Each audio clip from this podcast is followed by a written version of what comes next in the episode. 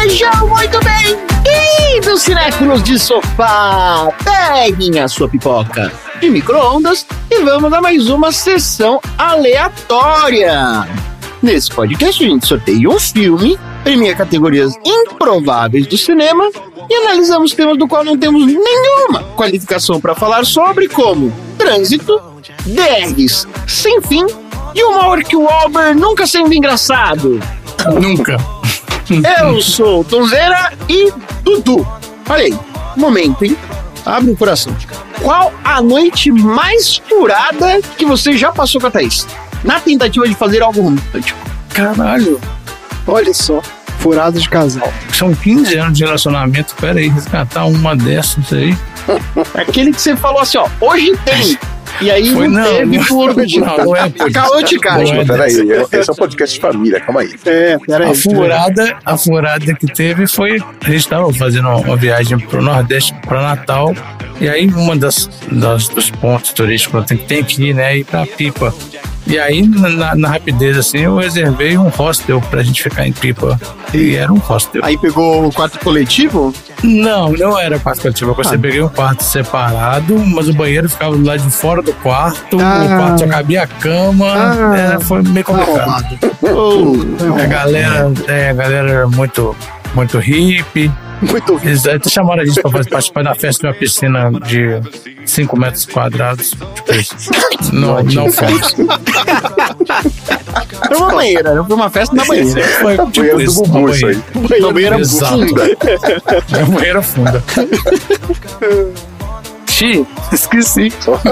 Olha aí, ó. Tava pensando na banheira, fala aí. Não, o negócio tá feio hoje.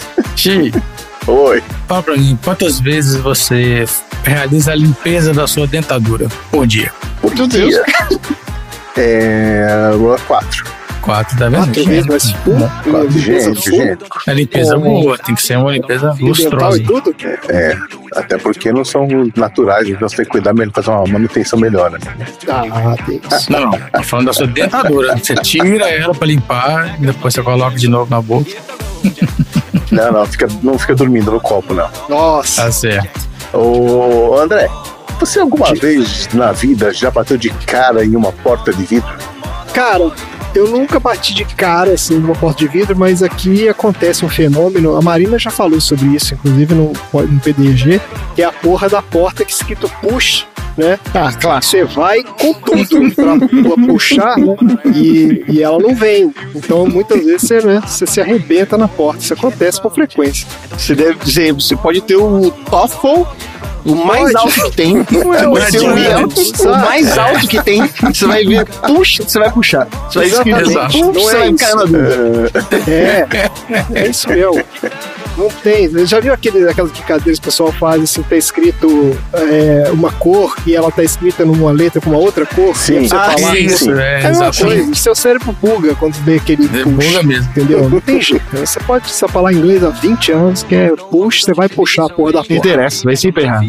Ô, Tom, na mesma linha da sua pergunta aí pro Dudu, mas aqui é uma coisa um pouco mais genérica. Qual foi a noite mais radical que você já viveu? Mais radical? Mas co- como assim, mais radical? É, que você falou assim, não, essa noite foi foda. Aconteceu alguma coisa assim, muito foda. Você não É, esperava. não foi aquela que você dormiu no cinema, né? Com É, certeza. não, não foi. É que- que com certeza não foi. Pô, uma bem radical, uma bem radical, foi uma em que minha banda de hardcore Aí. tocou três vezes à noite. Eu tinha duas bandas na época, né? Então, uma banda tocou duas vezes e a outra tocou mais uma vez. Então, eu Caralho, fiz três shows no dia. Que show foi esse? Ah, mas foi Porra. três shows diferentes, não foi no mesmo show. Foi, foi em ela, lugares diferentes. ela saiu, voltou e tocou de novo. Ah, isso é foda, isso é uma noite radical. Olha aí. Isso foi uma noite radical. Tipo, uma noite radical. Tinha gente na plateia sem ser as, as outras bandas que estavam tocando. Tinha? Tinha, show isso? de, de hardcore de molecada é assim, né? Tem os- a plateia são as outras bandas que vão tocar depois. Não, não, tinha gente. Aí sim.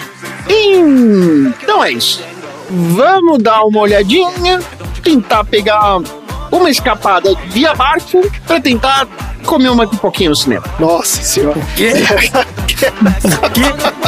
Essa questão da pipoca já estão virando qualquer coisa. Don't you come back. I do not understand you. Don't you come back. Oh, baby, please. Don't you come back no more.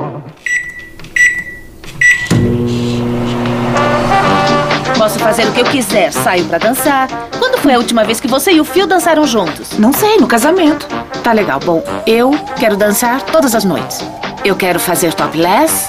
E eu quero. Sessão aleatória.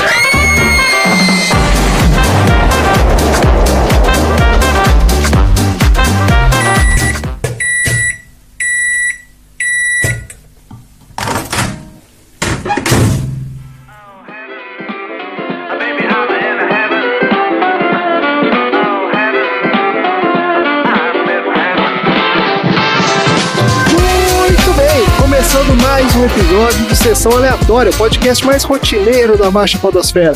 Esse é o podcast preferido dos casais que roubam uma reserva em restaurante e acabam tendo que fazer uma dança sensual para um mafioso usando um figurino ridículo.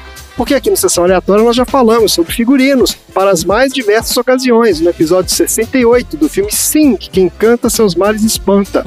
Falamos sobre alguns mafiosos que inspiraram o cinema no episódio 19 do O Poderoso Chefão e falamos sobre uma dança sensual que cativou inúmeras gerações aí, foi o striptease no episódio 73 do filme True Lies. Tá tudo nos episódios anteriores do Sessão Aleatória. E para você que está chegando aqui pela primeira vez, eu vou te explicar como é que funciona o nosso podcast. Sessão aleatória tem duas partes. Na primeira, a gente fala sobre o filme da semana sorteado de uma lista, conversa sobre as nossas opiniões e traz curiosidades de produção e bastidores. E na segunda parte, a gente fala sobre assuntos aleatórios inspirados pelo filme. Então, se você não viu o filme, ouviu e não gostou, não tem problema, porque aqui o filme é só um aperitivo para o nosso prato principal, que são os assuntos aleatórios. E o nosso ouvinte atento já percebeu que hoje nós não temos mais uma vez aqui a presença da Marina. Ela está se preparando para torcer para a Coreia do Sul na Copa do Mundo. Está fazendo aqui um intensivo para decorar os nomes dos 22 jogadores da Coreia. Ela disse que vai falar com todo mundo agora. A coreografia durante o show também, né? Durante o jogo. Tem isso também, né? Tem coreografia, tem negocinho de luz pisca, tem um monte de coisa assim que tem que fazer, Né? né? Passou 90 minutos de dança sem parar. Isso, exatamente. E por isso nós temos aqui hoje, mais uma vez, a presença ilustre do nosso guru podcástico, a voz de veludo do Sessão Aleatória e maior especialista em reservas de restaurantes dos anos 80, o nosso querido Xi, do 80 watts. Aê! Que papo é esse? Reserva nos anos 80, cara? Até parece que nos anos 80 eu tinha dinheiro pra fazer reserva e comer num restaurante Tipo, legal. Mas tinha negócio de fazer reserva de restaurante nos anos 80? Acho Por que não tinha telefone. isso. Acho que não existia Tinha, mas era coisa pra gente chique, né? É, é, não era igual É, hoje, né? Você- qualquer Não, lugar que você não, vai tem que reservar. Não, não. É porque as pessoas também não tinham dinheiro pra ficar comendo fora o tempo todo, né? É, tem isso Ah, também, né? isso é uma certeza, velho. inflação de mil por cento por semana. Isso é verdade. Foda, né? Porque no cinema também não tinha negócio de reserva, né? Que você ia chegar pra ver o filme e era isso. Você ia ver o filme tendo lugar ou não pra você sentar, né? Porque essa parte de você ter um lugar pra você é irrelevante. Isso é um detalhe. Cara, já assisti um filme sentado no tapete vermelho do cinema Comodoro. Olha aí. Isso eu lembro. Eu lembro também de ter assistido um filme sentado na escada do cinema. Isso não era tão incomum, não. Ô, Dudu, você lembra disso? A gente foi ver algum filme. Da gente sentar no, na escada do cinema, Eu não lembro se se tem a uma gente sentado. vaguíssima lembrança sobre isso. Então, não sei se é a gente sentado, mas assim, a galera sentando na, na, na- na escada tinha direto. Tinha uma sacanagem que era assim: se você chegasse atrasado e fosse te comprar um bilhete na bilheteria lá, eles vendiam. Eles não falavam que a casa da sala estava lotada. Aí você Isso. entrava que nem um tonto e ficava procurando, procurando, procurando lugar. E não tinha, O né? cara não tava nem aí se tinha lugar ou não. Exato. O cara vendia. Verdade. E tinha um negócio que às vezes a gente chegava atrasado pra sessão e ficava depois, né, pra ver o início do filme. Ah, a grande Isso a gente já vantagem. fez Se várias você vezes. quisesse Ah, ficar o sim. dia inteiro no cinema, você ficava. É. Qual, qual foi o recorde de vocês? Eu fiquei quatro sessões seguidas. Não, a gente só foi Não, eu nunca fiquei mais de uma, duas até o começo ficado. da outra. Eu é, perdi. uma parte do filme na outra sessão. Nossa, eu gostei tanto que eu assisti quatro vezes. Aconteceu quando a gente assistiu He-Man. Não, já vi duas. Vi o He-Man, pô. Foi no He-Man. Foi aconteceu, a gente chegou atrasado no He-Man. Aí eu ficaria no Aí o metade He-Man, né? É, Exato. a primeira gente chegou parte. atrasado e aí continuou lá no começo, lá pra ver o começo do filme. Que maluquice, gente. Tá bom, olha eu só. quero o filme do He-Man no baldinho Mega Blaster. Ah, Ronaldo. Filho da. Ah, Deus, por que não Marina aqui Ainda bem que eu não vou estar aqui. não vai? Ai, não, não vai por quê? Nada garante. Não tá nada garante vai estar aqui. Ninguém sabe ainda se a Coreia vai pra final ou não. Se a Coreia for pra final do campeonato e for campeão, aí se esquece que a. Marina não volta mais. Enquanto tiver, a Coreia estiver avançando na Copa, você vai estar aí, vai Oh, aparecendo. aí. meu Deus. A Oh, Marina vai estar com aquele yin vermelho e azul na cara, gritando igual maluca. Vai Ó, vamos lá, vamos falar do filme da semana aqui, ó. O filme da semana é Uma Noite Fora de Série, uma comédia de ação que reúne dois dos maiores comediantes da atualidade. Esse filme veio da lista do Xi, inacreditável, um filme que não é dos anos 80. Xi, o que aconteceu com você nessa lista? Então, a Marina me mandou uma mensagem num sábado, à meia-noite, me convidando para gravação. E ela falou: ó, escolhe um tema aí e liste quatro filmes pra gente sortear. Aí eu passei a noite inteira quebrando a cabeça para escolher um tema e quatro filmes e não consegui, né? Deus. Aí eu percebi que esse já era o tema: filmes que se passam da noite pro dia. Olha! Então, olha só a listinha, ó. Lembrando Ah. que vocês podem pedir um baldinho Mega Blaster pros filmes que eu vou mencionar. Só, só avisando, tá? Então, ó, tinha América Graffiti, Loucuras de Verão de 73.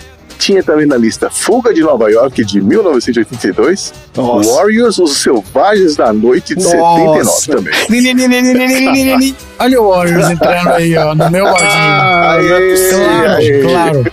Não, Filmaço. Warriors. Filmaço. Gente, esse filmaço. filme deve ser tão ruim, vocês não têm noção. Ca- Não, cara, claro. você- agora eu faço questão de me, que me chame pra gravar. Ah, olha aí. Nossa senhora.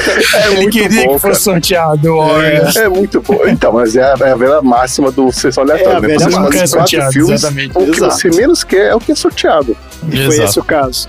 Pô, mas é um filme legal, eu gosto, eu gosto desse filme.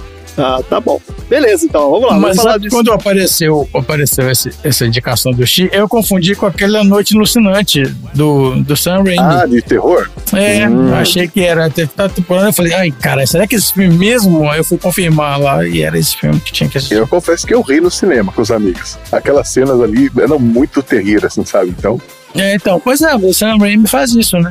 Bom, então tá, vamos falar desse filme aqui, ó. Uma Noite Fora de Série, um filme de 2010, dirigido pelo Sean Levy, com o roteiro do Josh Klausner. O filme estrela o Steve Carell como Phil Foster, a Tina Fey como Claire Foster e o Mark Wahlberg como Holbrook. E tem ainda vários figurantes de alto nível aqui, ó. Tem o Mark Ruffalo, tem o James Franco, tem a Mila Kunis, Ray Liotta e tem a Gal Gadot num dos primeiros papéis da carreira dela.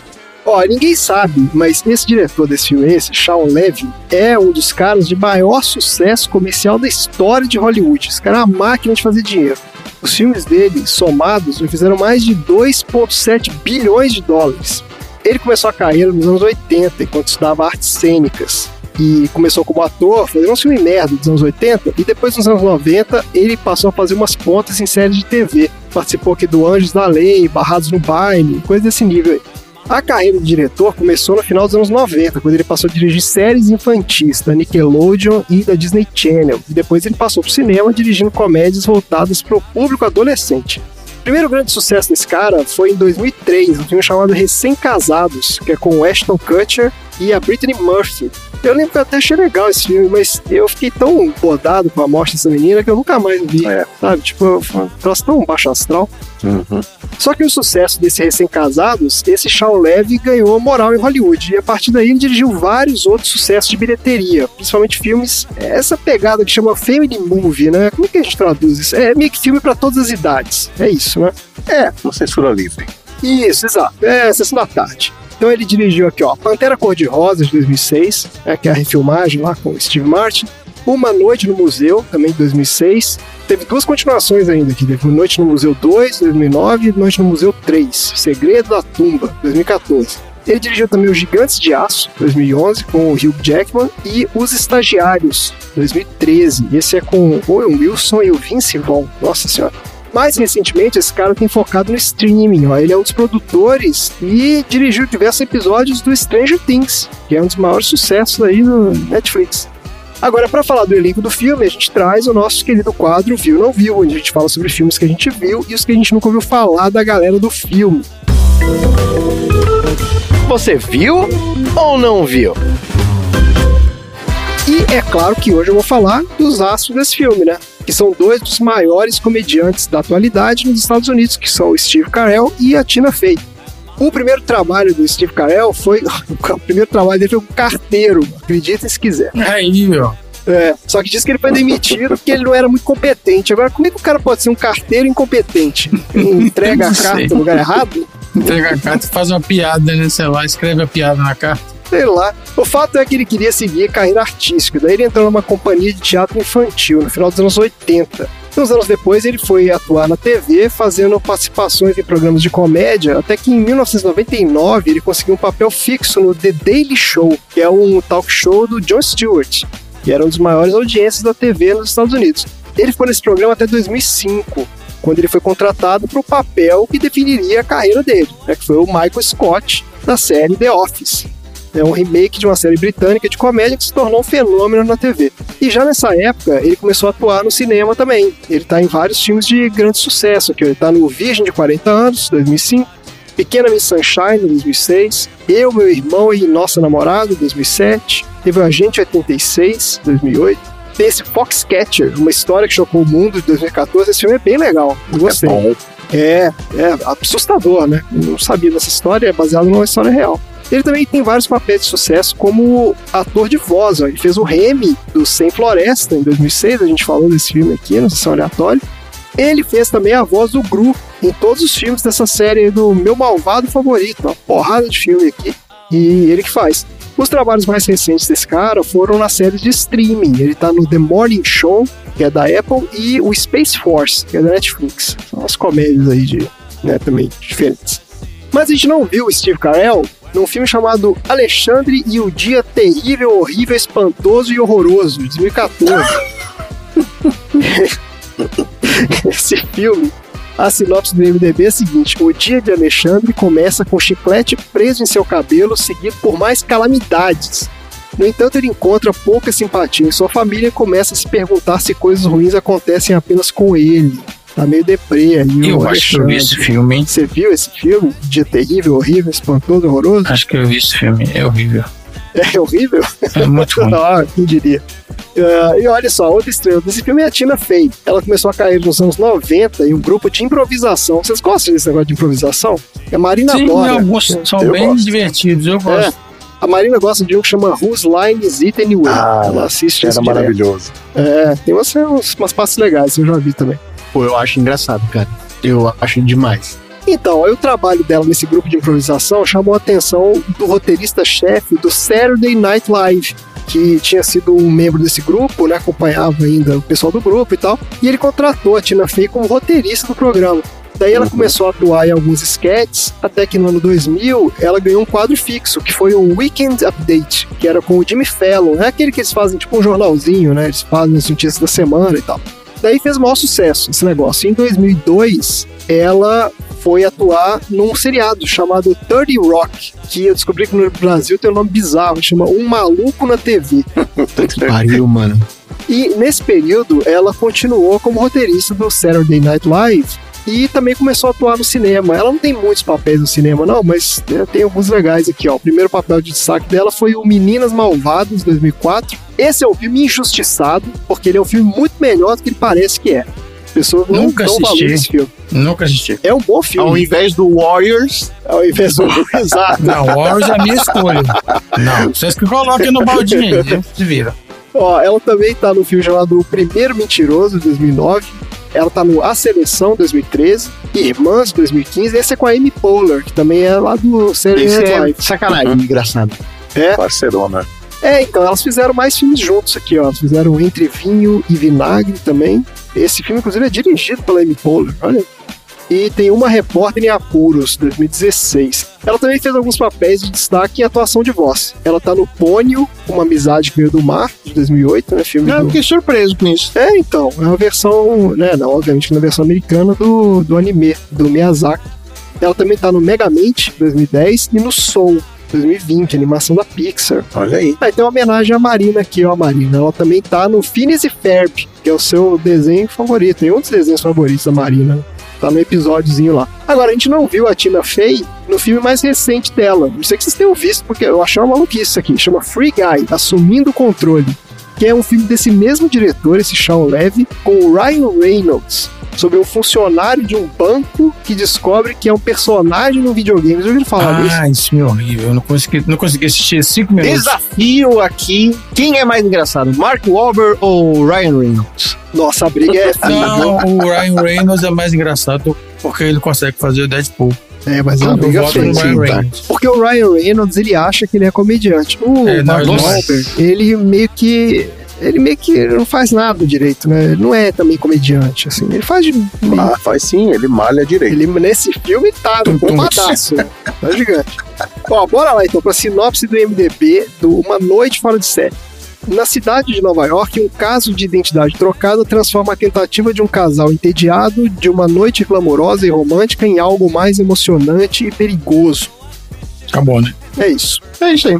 Mas é meio que isso mesmo, né? Não tem muito mais aqui, não. Eu fiz uma sinopse aqui, mas é tão curtinho. Ó, Phil e a Claire Foster são um típico casal suburbano de Nova Jersey que vive uma tranquila rotina de trabalho e filhos. A vida deles é estável e sem grandes emoções, mas quando um casal de amigos anuncia que vai se divorciar, eles decidem quebrar a rotina e dar uma pimentada na relação com um jantar em um dos restaurantes mais famosos de Nova York.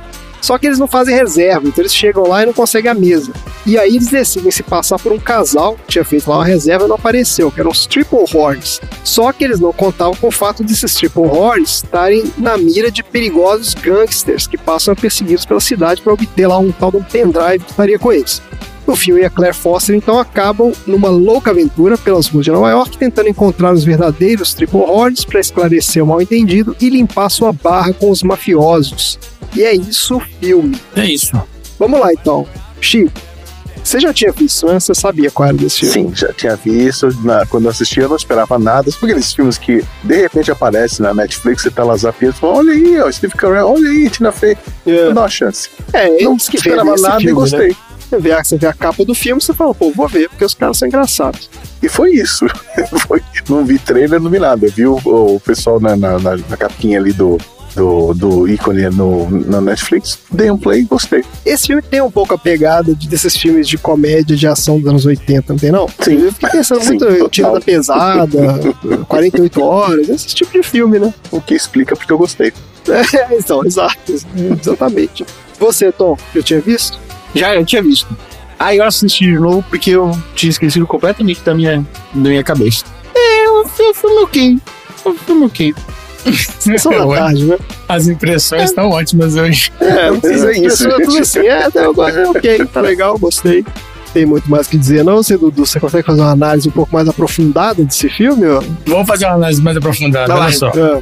É aquele tipo de filme, igual vocês falaram é tipo dos anos 80, né? Que, que acontecem vários absurdos, né? E, e coisas sem, sem noção. Mas eu, eu, eu dou destaque pro Steve Carell, que eu acho que ele é o último dos overactors que deu certo, né? Acho que não tem outro, né? Dos o Tem quê? o Patino, tem o Jim Carrey, né? E o, e o Steve Carell é um overactor que deu certo. É, ele é mais essa pegada de comediante, é, mais na pegada do, do Jim Carrey mesmo, eu acho. É, não, você vê todos os trejeitos dele em vários filmes iguais, porque ele começa a gritar e falar mais Isso. fino, esganiçado e tal, e, e tal, exatamente. Dá aquelas exageradas, não sei o quê. Tanto que no final do filme tem aqueles compilados, né, de cenas que o pessoal começa a rir. É, É, por nossa, também é um negócio que muito anos é. 90, aquele. Exato. Então, assim, ele volta e realmente volta. A escolha do Sheila foi meio que anos 80 por, por tabela. E é isso. Eu achei interessante que ele, a premissa dele é que você fica esperando que eles sejam né, um casal em crise, não sei o quê, mas, mas não é não, né? Eles são um casal que tá de boa, estão de boa ali. Não, aí não tem Só- nada dessa crise, não. É, Eles- então. Tem uma hora que eles param o carro pra fazer a DR e, e pronto. A DR deles é meio que assim, é, a Você rotina fala. tomou conta da vida deles. É então eles estão precisando de um pouco de emoção. Ficou, me, me lembrou um pouco a história do True Lies, sabia? O True Lies era meio isso também, né? Tem essa também. É, É. verdade. então. E Menos aí, os espiões. É, isso aí. E aí eles se metem, só que nesse caso aqui, em vez de ser espiões, eles se metem lá com aqueles gangsters lá e tudo São mais. idiotas. E no final, tipo, era o que eles precisavam pra se, pra se redescobrirem ali o amor e tudo mais. Uhum. Tá bom, olha aí quantas análises interessantes. Ah, Esse filme tem uma coisa legal que ele começa tocando Ramones, já na primeira cena. isso, verdade. né? Isso é uma coisa divertida. já dá um contexto nada a ver, né? Você já acorda ali, você fala, "Pô, os caras, a rotina dos caras é punk mesmo, é foda. Cara, Deus me livre de acordar daquele jeito. Todo a dia, criança pelo amor pulando de na sua cara, né, Chico? É Pelo foda. amor de Deus. Boa sorte aí, Dudu. Obrigado.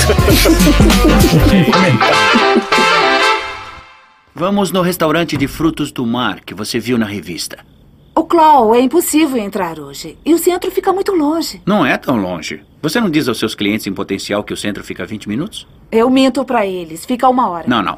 Se sairmos em 10 minutos, chegamos às 7, pegamos uma mesa sem problemas. Sim? Sim? Diga sim. Sim? Sim? Sim. Sim! Ótimo, é isso aí.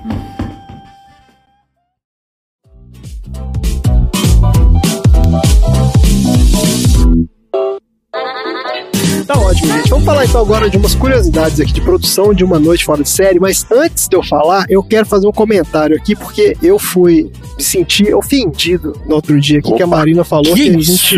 Que Marina isso, falou gente? que a gente usa o Wikipedia pra fazer nossas pesquisas aqui Ah, de é aleatória. Nossa, Eu quero que mas vocês pegou olhem- no nervo. A Wikipedia desse filme não tem nada de produção. Nada, absolutamente nada. Então, assim, eu vou fazer o verbete da Wikipedia desse filme. Eu vou colocar lá Boa.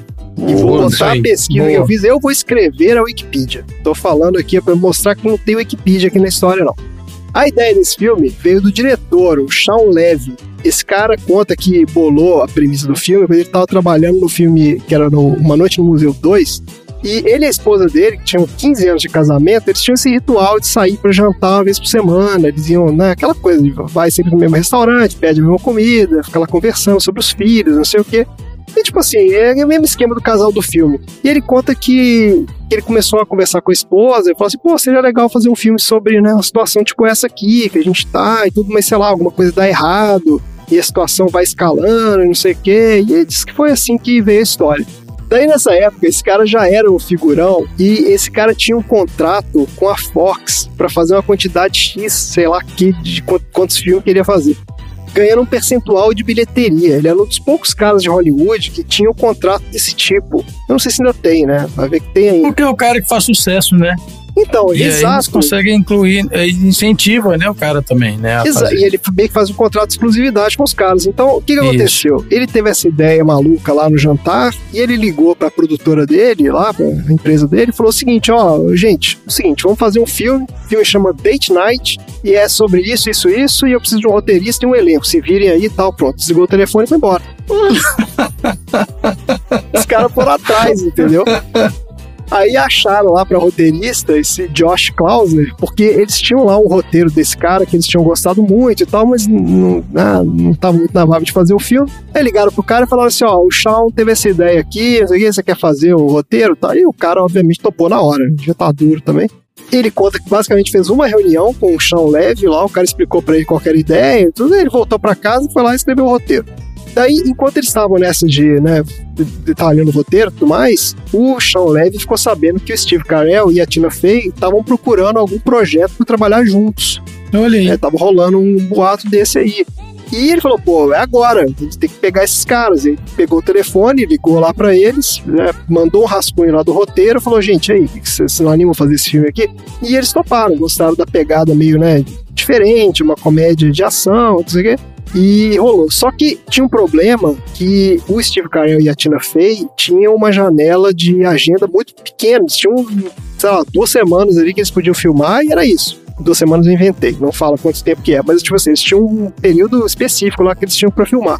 E nessa época, o Sean Levy estava terminando de fazer Uma Noite no Museu 2, estava fazendo a montagem do filme, e já estava fazendo a pré-produção dos Gigantes de Aço, que era o filme que ele ia fazer depois lá, pra Fox. Então, assim, foi uma maluquice. Esse cara teve que trabalhar nos três projetos ao mesmo tempo. Ele falou: não, beleza, vamos fazer. Chama os caras aí, vamos filmar, não sei o quê. E aí tava montando um, filmando o outro e, e fazendo desenho de produção do outro filme lá. Mas ele conta que a participação da Tina Fey e do Steve Carell foi essencial pro filme, porque os dois improvisaram vários diálogos durante a filmagem. Eles, têm essa pegada meio do Ed Murphy, né, do Robin Williams também, a gente já falou aqui na sessão aleatória. Até que você comentou, né, Dudu? Tem essas ceninhas do final lá que mostram, né, eles fazendo as falas, eles vão fazendo Uhum. várias falas diferentes e tudo. Você vê que foi muita coisa improvisada mesmo. Outra curiosidade aqui, ó, a cena da perseguição, que tem aqueles dois carros enganchados lá, também foi baseada numa experiência do diretor aí, ó. Ele conta que quando tinha acabado de tirar carteira de motorista, aos 16 anos, ele estava no estacionamento da biblioteca e quando ele deu ré no carro, ele bateu no outro carro e enganchou o para-choque. E ele começou a dirigir igual um maluco para tentar desenganchar o carro e falou que começou a destruir os dois carros inteiros. Acabou com o negócio, piorou a situação absurdamente. Aí ele contou essa história pro roteirista e o cara falou: pô, legal, vamos colocar isso aqui no filme, né? Só que a cena foi mega complicada de filmar. O coordenador de dublês do filme, que chama um cara chamado Jack Gill, ele estimou que a cena tenha custado entre 1 e 2 milhões de dólares para fazer. Caraca! Só pra fazer aquela cena. Eles destruíram dezenas de carros, sendo cinco Audi RX8, que é aquele é o Audi do Holbrook que eles pegam lá, né? Destruíram cinco desse carro, cada Caraca. carro desse custa 150 mil dólares, só pra vocês terem uma ideia de quanto é uma brincadeira aqui, Isso é capricho, viu? não é? No corte original, a cena tinha 9 minutos de duração, mas na versão final que foi pro cinema, ela foi cortada para 3 minutos e meio. Só que eu descobri que tem uma versão estendida no DVD do filme que tem a cena inteira de 9 minutos. Então, se você ficou, quer, quer ver mais aí, noite fora de série, você pode ver a versão estendida do DVD. Bom, e qual foi o resultado dessa história toda então? O filme foi um grande sucesso de público.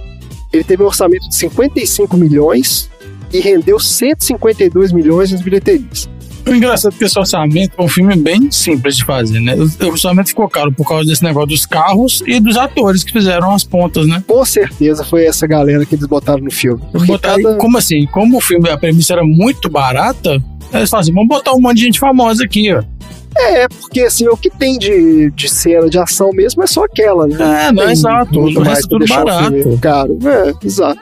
Mas esse tanto de, né, de, de estrela de Hollywood aí fazendo pontinha, cada um, pô, leva uns 5 milhões, né? Aí enche, acabou o orçamento do filme. Exato.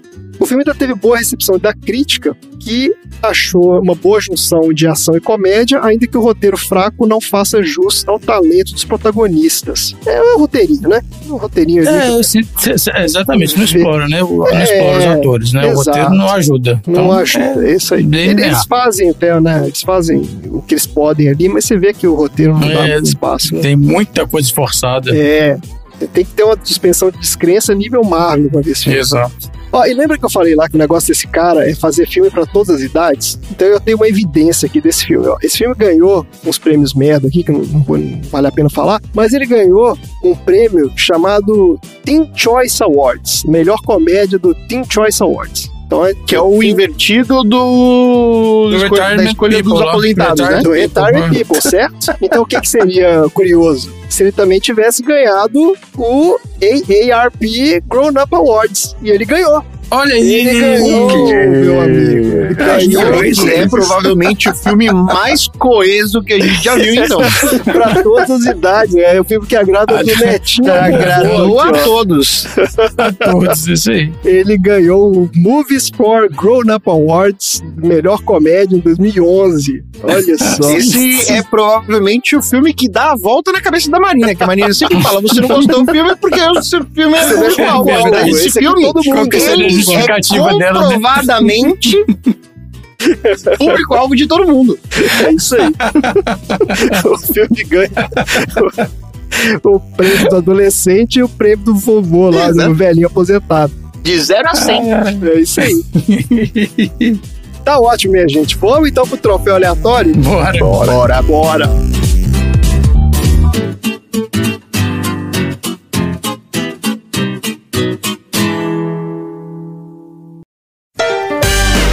Troféu aleatório.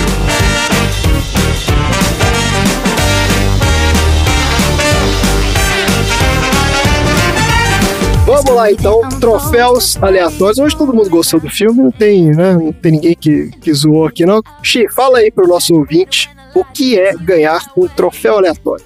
Ganhar um troféu aleatório é você sair para uma noite sem saber onde vai comer, se vai ter vaga no restaurante e terminar com um jantar completo ali, com lagosta e tudo, e meio que sair sem pagar, né?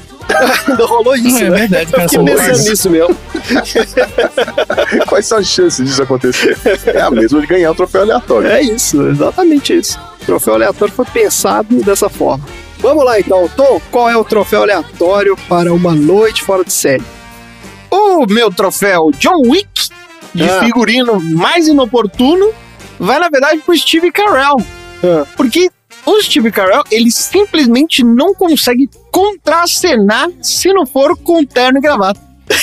Ele tem todos os filmes com terno, camisa, calça e sapato. Nu- Nunca fez um filme de bermudinha e camisa regata. Ele se perde se fizer por isso. Não consegue contracenar se não for essa roupa. Não, mas ele tem uma cena ali que ele bota uma roupinha diferente, né? Que é aquela É, hora tem que a ele... cena que ele tá com a jaqueta do cara lá, né? É isso. E você, Dudu, qual é o seu troféu aleatório aí? Para O meu troféu são dois troféus. Ó, aí, Na verdade, é um troféu para duas pessoas. Tá bom. Então vai para dois atores aí, ó. O Ray Liotta e o William Fichtner, que são é um troféu. Você sempre será o vilão do meu filme.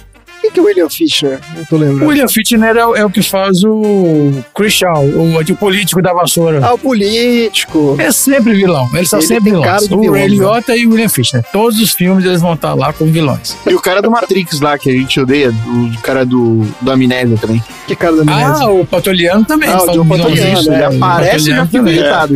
Não tá nesse filme, mas é verdade. Poderia estar, né? Não seria surpresa. Achei que você ia falar do James Franco, que imita. É o James Ele também irrita um pouco. Aliás, deixa eu aproveitar, aproveitar falando do James Franco. Tem uma série que ele é, apareceu, que ele produziu, sei lá, que ele estrelou, chamada 112263, que é 22 de novembro de 63, né? Que é a data do assassinato do presidente Kennedy, né? Ah. E ele tá nessa minissérie que é sobre um professor que descobre um jeito de viajar no tempo e ele decide impedir o assassinato do presidente Ah, Kennedy. Cara, é uma das melhores séries sobre viagem no tempo que eu vi na minha vida. É eu mesmo, recomendo cara? muito. É muito, Afirmação muito bom. cara. Fortíssima. Fortíssima. que- eu já tava achando que ia ser. Tem que ter uma certa responsabilidade pra fazer essa É, afirmação só, aí. só, não, cara. só não peça o Mega Blaster porque foi eu que falei, É, porque é e minissérie. porque é Não, sério. é É série, sério, não é série pode. que não funciona. Deixa eu ver aqui, 11, 22, 63. Tá bom, filho, é produzido pelo J.J. Abrams aqui, ó. Tá, Olha. É baseado no, livro de Stephen King, olha só. Eu tô, eu tô, Sinal Mas ele de só- desconfiança aí. Já veio sinal de Só desconfiança. produziu, Tom, ele não escreveu o roteiro, não. Ele é outro cara. produziu, só o cara botou a É, grana. ele só pôs o dinheiro. Só Ah, tá então tá ganhando bom, tá dinheiro. bom. Então, tendo dinheiro só, tá, tá ótimo. O dinheiro é igual pra todo mundo. Isso, É, então é isso. Tá ótimo. E você, Chico, qual é o seu troféu aleatório aí pro Uma Noite Fora de Série? Eu vou dar o troféu Karma is a Bitch, que vai pro casal Claire e Phil Foster, que não acreditaram naquele casal que tinha pedido ajuda antes, esquecendo que estão em Nova York, onde tudo pode acontecer e nenhuma história é maluca demais, pra ser verdade. E depois acabou sentindo na pele, né? O karma negativo que voltou dando uma voadora com os dois pés no peito.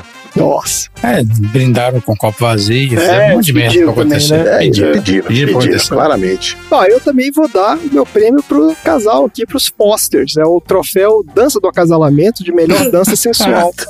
Aquela cena deles lá no strip club. E eu dei muita risada naquela cena, aquela cena Essa é imbecil. verdade, essa cena eu ri Mas eu também um ri, pouquinho. porque eles vão fazendo aquela dança meio embalo sábado à noite, né? E o mafioso lá fica olhando meio confuso. Tipo, assim, eu não tô entendendo o que, que eles estão fazendo. tipo, o cara lambe o polidense lá. Tipo, Ai, é muito bizarro. Cara, meu polidense começou a querer vomitar. Eu achei boa aquela cena. Foi uma cena engraçada aí nesse filme. Tá ótimo, minha gente. Então encerramos aqui os troféus aleatórios. Quem é que vai entregar esses troféus hoje? Casais sem reservas no restaurante? Não pensei. Sim, sim. É Difícil, né? Aí. tá. Podia ser aquele casal lá de James Franco e a Mila Kunis. Ah, Podia ser o Mark Wahlberg com a Gal Gadot também. Ah, a Galgador? A Galgador? É, o É, é a namorada do não Gal Gadot? Bicho, Tá cara, brincando? porque eu não percebo essas coisas. Ó, pelo amor de Deus, cara. Esse foi um dos primeiros papéis dela. Ela, Pois é, nem não, tá cheio de gente nesse filme. Eu tô descobrindo toda hora que vocês falam uma coisa, eu descubro que tem alguém. Tá bom, olha só, a gente tem algum recado hoje? Acho que quando a Marina não tem aqui, Temos. tem recado. Ah, temos? Qual é o recado? Vamos lá. É sempre pra você que quer se tornaram e colocar aí filmes no nosso baldinho de pipoca. Ano que vem teremos novidades. Olha, muito bom, excelente. Então, bora para os assuntos aleatórios. Bora, bora lá.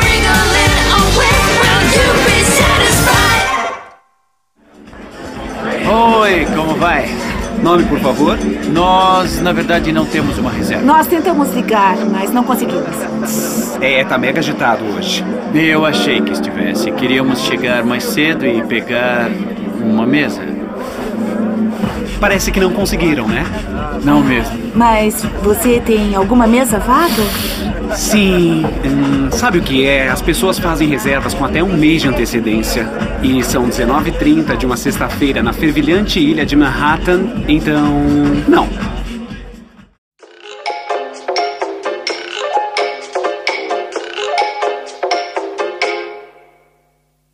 Vamos lá, Dudu, começar com você. Qual é o assunto aleatório da semana? Uma, das duas cenas que eu ri foi a, a cena da dança, que você até comentou. Duas e a cenas. outra foi a Duas cena. Ah, não, assim, não, não ri. Não, esse filme não é engraçado assim, gente. Pelo amor de Deus. Aí a outra cena foi quando, logo no começo do filme, quando eles estão indo dormir e a, a mulher coloca o protetor de bucal. e aí Nossa, ela aquela tira cena é muito bizarra. e sai aquela baba. eu achei ótimo. E como o Che ia gravar com a gente, eu lembrei do Che, porque provavelmente ele tem uma dentadura Que isso? e usa ela e limpa ela quatro Meu vezes Deus por dia, igual ele falou pra gente. E usa corega. Gorega, claro, lógico. Eu vou falar sobre a história das dentaduras, Ah, meu Olha Deus. aí, complementando a história do, do, do, do aparelho, aparelho, de né? dente. É. É uma série, tá virando uma série. um um combo. combo. Tem, tem uma sequência, né? É, Com sequência, saúde da bucal. gengiva também. Isso. Isso, saúde bucal. Então vamos lá. A dentadura é uma prótese, um substituto para os dentes ausentes, podendo ser retirada e recolocada na boca. Ela pode ser classificada como prótese total, convencional, que é aquela que é colocada na boca depois que os dentes remanescentes foram extraídos e os tecidos estiverem cicatrizados. Ainda que a modernidade tenha feito parecer que a ideia da dentadura foi uma criação muito recente, temos dentaduras desde a origem do homem. O quê? Hã? Não, desde a origem, não, tô brincando. Ó, meados de 1500, como é sempre, sempre, sempre, sempre com o Egito. Não, pera aí, 1500 do... Antes de Cristo, sempre, 1500 antes de Cristo. Antes de Cristo? Antes Caraca. do homem dominar o fogo, ele já tinha Porra. dominado a dentadura, né? Foram as primeiras civilizações a utilizar a forma mais primitiva do que se conhecer, é conhecido como prótese dentária.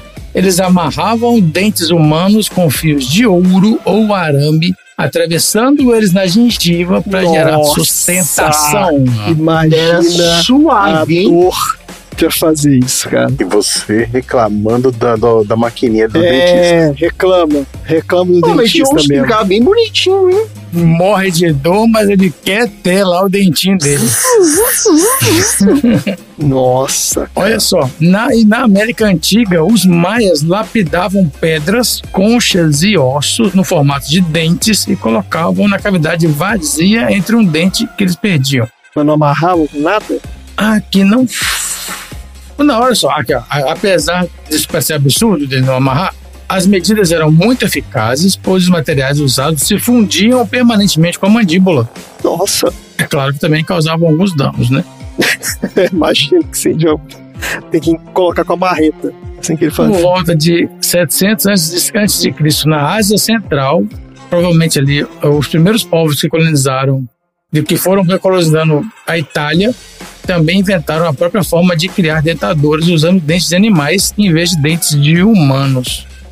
E a técnica rudimentar iniciada pelos maias se estendeu até as tribos antigas do México. Eles usavam dentes de lobos, pedaços de pedra e ossos para substituir os próprios dentes e criar uma prótese inteira. Em meados do século XVI, os japoneses fabricaram as dentaduras feitas de madeira, que foram utilizadas até o início do século XX. Muito embora alguns dados históricos apontem que os dentes de madeira surgiram nos Estados Unidos. Só que a antiga província de Ki, no Japão, a sacerdotisa Nakaoka já usava essa, essa dentadura de, de madeira, então não é do Velho Oeste. Mas aí era dentadura mesmo, não era o Já prótese dentadura de madeira. não. Os caras Tipo, o cara- esculpiam a Isso. madeira e faziam dentadura. Isso. Nossa, cara, Foi imagina a pessoa chegar pra você com. Nossa, com os dentes de madeira pra conversar. Um- imagina o cara passando frio e batendo nos dentes e aparecendo umas castanholas, cara. Nossa senhora. no século XVIII, cresceu o número de pessoas precisando de dentaduras devido ao aumento exponencial do consumo de açúcar e tabaco. Ah, olha aí. Né, principalmente por causa das grandes plantações que tinham na América desses produtos. E um cenário de cáries generalizadas e da rápida destruição dos dentes pela falta de cuidados adequados, em 1723, o médico francês Pierre Foucault, conhecido como pai da odontologia moderna, publicou um livro chamado O Cirurgião Dentista, que detalhava práticas completas de atendimento odontológico e higiene, e inclusive com as dentaduras. E aí, em 1770, o francês Alexis du Château fez as primeiras dentaduras de porcelana. Além disso, ele usava o marfim que vinha dos cascos de hipopótamos, morsas ou elefantes. E o presidente dos Estados Unidos, o George Washington, foi o primeiro a exibir suas dentaduras esculpidas em marfim e inseridas com dentes de humanos, cavalos e burros. Caraca! Nossa. Que sorriso, hein? Que sorriso. Que maravilha, Essa é né? beleza. Que maravilha. Tem um monte de foto dos caras, mas sempre de boca fechada, né? É claro. No entanto, né, além de nada naturais, esses dentes se degradavam mais rápido com a corrosão das cáries. Hum. E depois que os dentes humanos se tornariam mais disponíveis, perto do final do século, o marfim ainda continuou sendo usado como base das próteses. Mas só pra entender, que essas próteses que você tá falando, que o cara tirava todos os dentes e botava uma dentadura mesmo, ou isso Olha, aí ela tipo, podia ser substituía um dente só? Total ou parcial, depende. Depende, né? Depende. Porque na boca fica meio esquisito, né? O cara com um dente normal e um dente de burro no meio. Mas lá, Tá meio na esquisito. época era moda, filho. É. Por observar que essas dentaduras de marfim apodreciam rapidamente, o Alexis quis fazer algo mais durável. E aí ele escolheu a porcelana. Hum. Só que depois das primeiras tentativas falharem drasticamente, ele uniu forças com o dentista Nicolas Dubois, de Querman, e finalmente conseguiu fa- fazer uma prótese boa. Em 1791, os dois entraram com a patente britânica para dentaduras de porcelana. E apenas em 1820, o ourives Samuel Stockton, ou ourives aí, Ourives. fez uma versão melhorada delas com placas de ouro de 18 quilates. Ah, a história do dente de ouro aí. É, esse aí, 1920.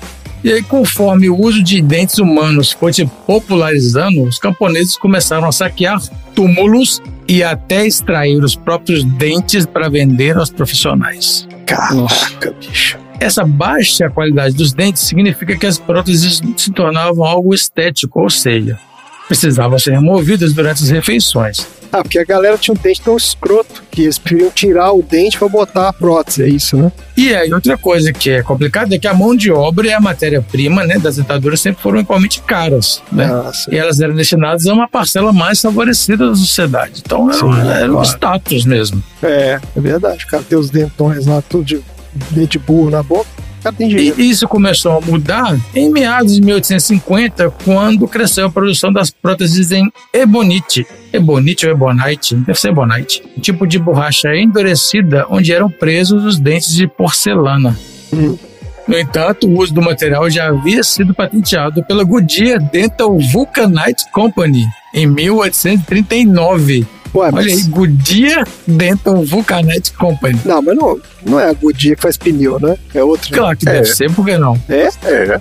É, ué. O cara faz pneu e fazia, fazia usava borracha na Pneu e Claro dente. que é. Caraca, Claro. bicho, esse vai Você ser. trabalha com borracha na sei lá, lado. mãe. É, é verdade. Ó, embora o fundador Charles Goodyear tenha se recusado a coletar os royalties, o oficial da empresa, o Josiah Bacon, fez questão de cobrá-los de todos os dentistas que usaram esse material. Meu Deus, cara. Não tinha lá, o dono não queria não, mas o CEO estava lá em cima da galera. A empresa Ash Sons, fundada pelo Claudius Ash, se tornou a principal fabricante de dentaduras de Ebonite. Eles e milhares de dentistas batalharam por anos até que os direitos autorais sobre a borracha expirassem. E aí ela se tornou o material básico das próteses dentárias. Tá, porque aí todo mundo podia usar.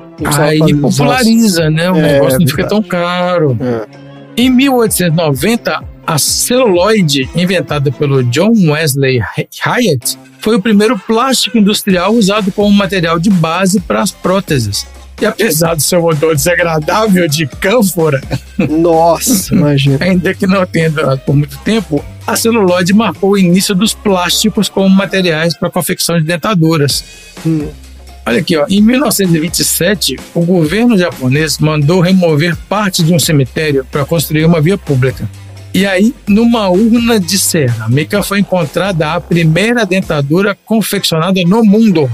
Ela pertenceu ao Hidan no Kami Yagyu, o famoso samurai. E segundo estudiosos, a peça deve ter cerca de 344 anos. Uma curiosidade. A base da dentadura desse Yagyu era confeccionada em madeira suge, árvore nativa do Japão, de grande resistência e muito utilizada até hoje na fabricação de pentes. Os dentes eram feitos de pedra de cera, equivalente à nossa pedra sabão, e a coloração dela era marrom. Nossa, que beleza devia ser isso. Voltando dessa curiosidade da, da mais antiga do mundo, temos em 1940 a resina acrílica, introduzida como base das próteses. E aí a Ebonite caiu em desuso. Dura, translúcida e sem toxicidade, a resina acrílica é tão facilmente reparável e barata que é usada até hoje nas dentaduras. Por volta de 1952, aconteceu uma revolução odontológica quando o dentista Leonard Lincoln descobriu que o titânio se fundia com o osso da mandíbula, eliminando a necessidade de próteses removíveis. E aí, em 1965, ele aplicou o método em um paciente, abrindo as portas para um procedimento no mundo todo.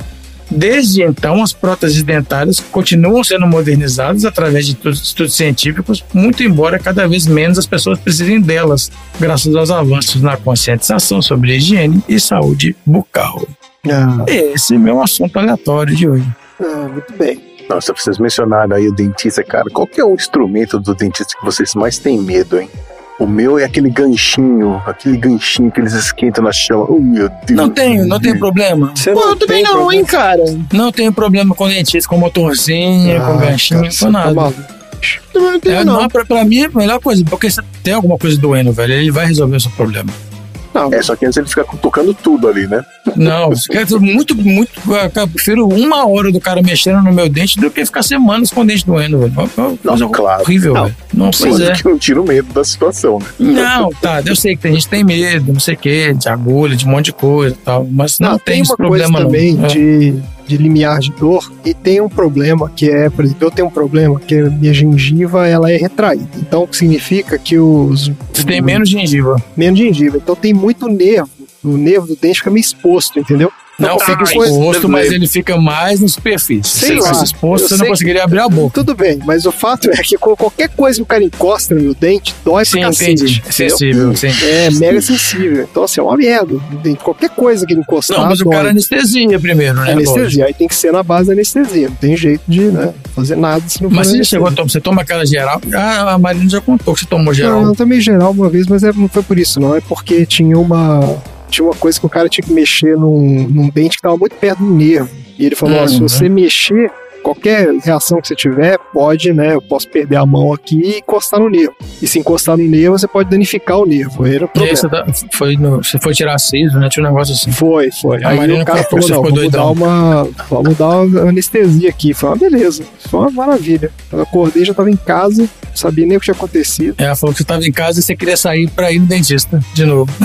Ai, eu lembro que foi um Mentira, cara. É, ele perdi a contou isso, eu não lembro não, tempo. Eu não lembro o que que era. Tipo, Ele, assim, acordou, ele "Is chegou em casa, real life?" dormiu, ele acordou e tava na porta querendo sair. Ele queria Bora, ficou que dentista. aquele moleque lá, né? Is this real life? Foi meio essa pegada mesmo. O que eu lembro vividamente foi o que eu sentei lá na, na cadeirinha do dentista e ele falou assim: ó, conta até 10. Chegou no 6. E eu lembro que eu contei um, dois, três e acordei. No outro dia tá na minha casa. Tipo, cara, foi um troço inacreditável. Foi nesse dia também que eu aprendi que o anestesista você paga a parte. É outra, Paga, paga é a outra parte. paulada que o, seguro não cobria. Assina um termo de responsabilidade, É, nossa, porque todo- se você morrer, o problema. você morreu, o problema é seu. né? Olha, eu podia falar de anestesia também. né? Um dia eu vou falar, dar uma aula de anestesia, mas eu não vou adorar. Ouvir de novo o que eu falo legalmente. Beleza, então. Bora lá então pro próximo assunto aleatório.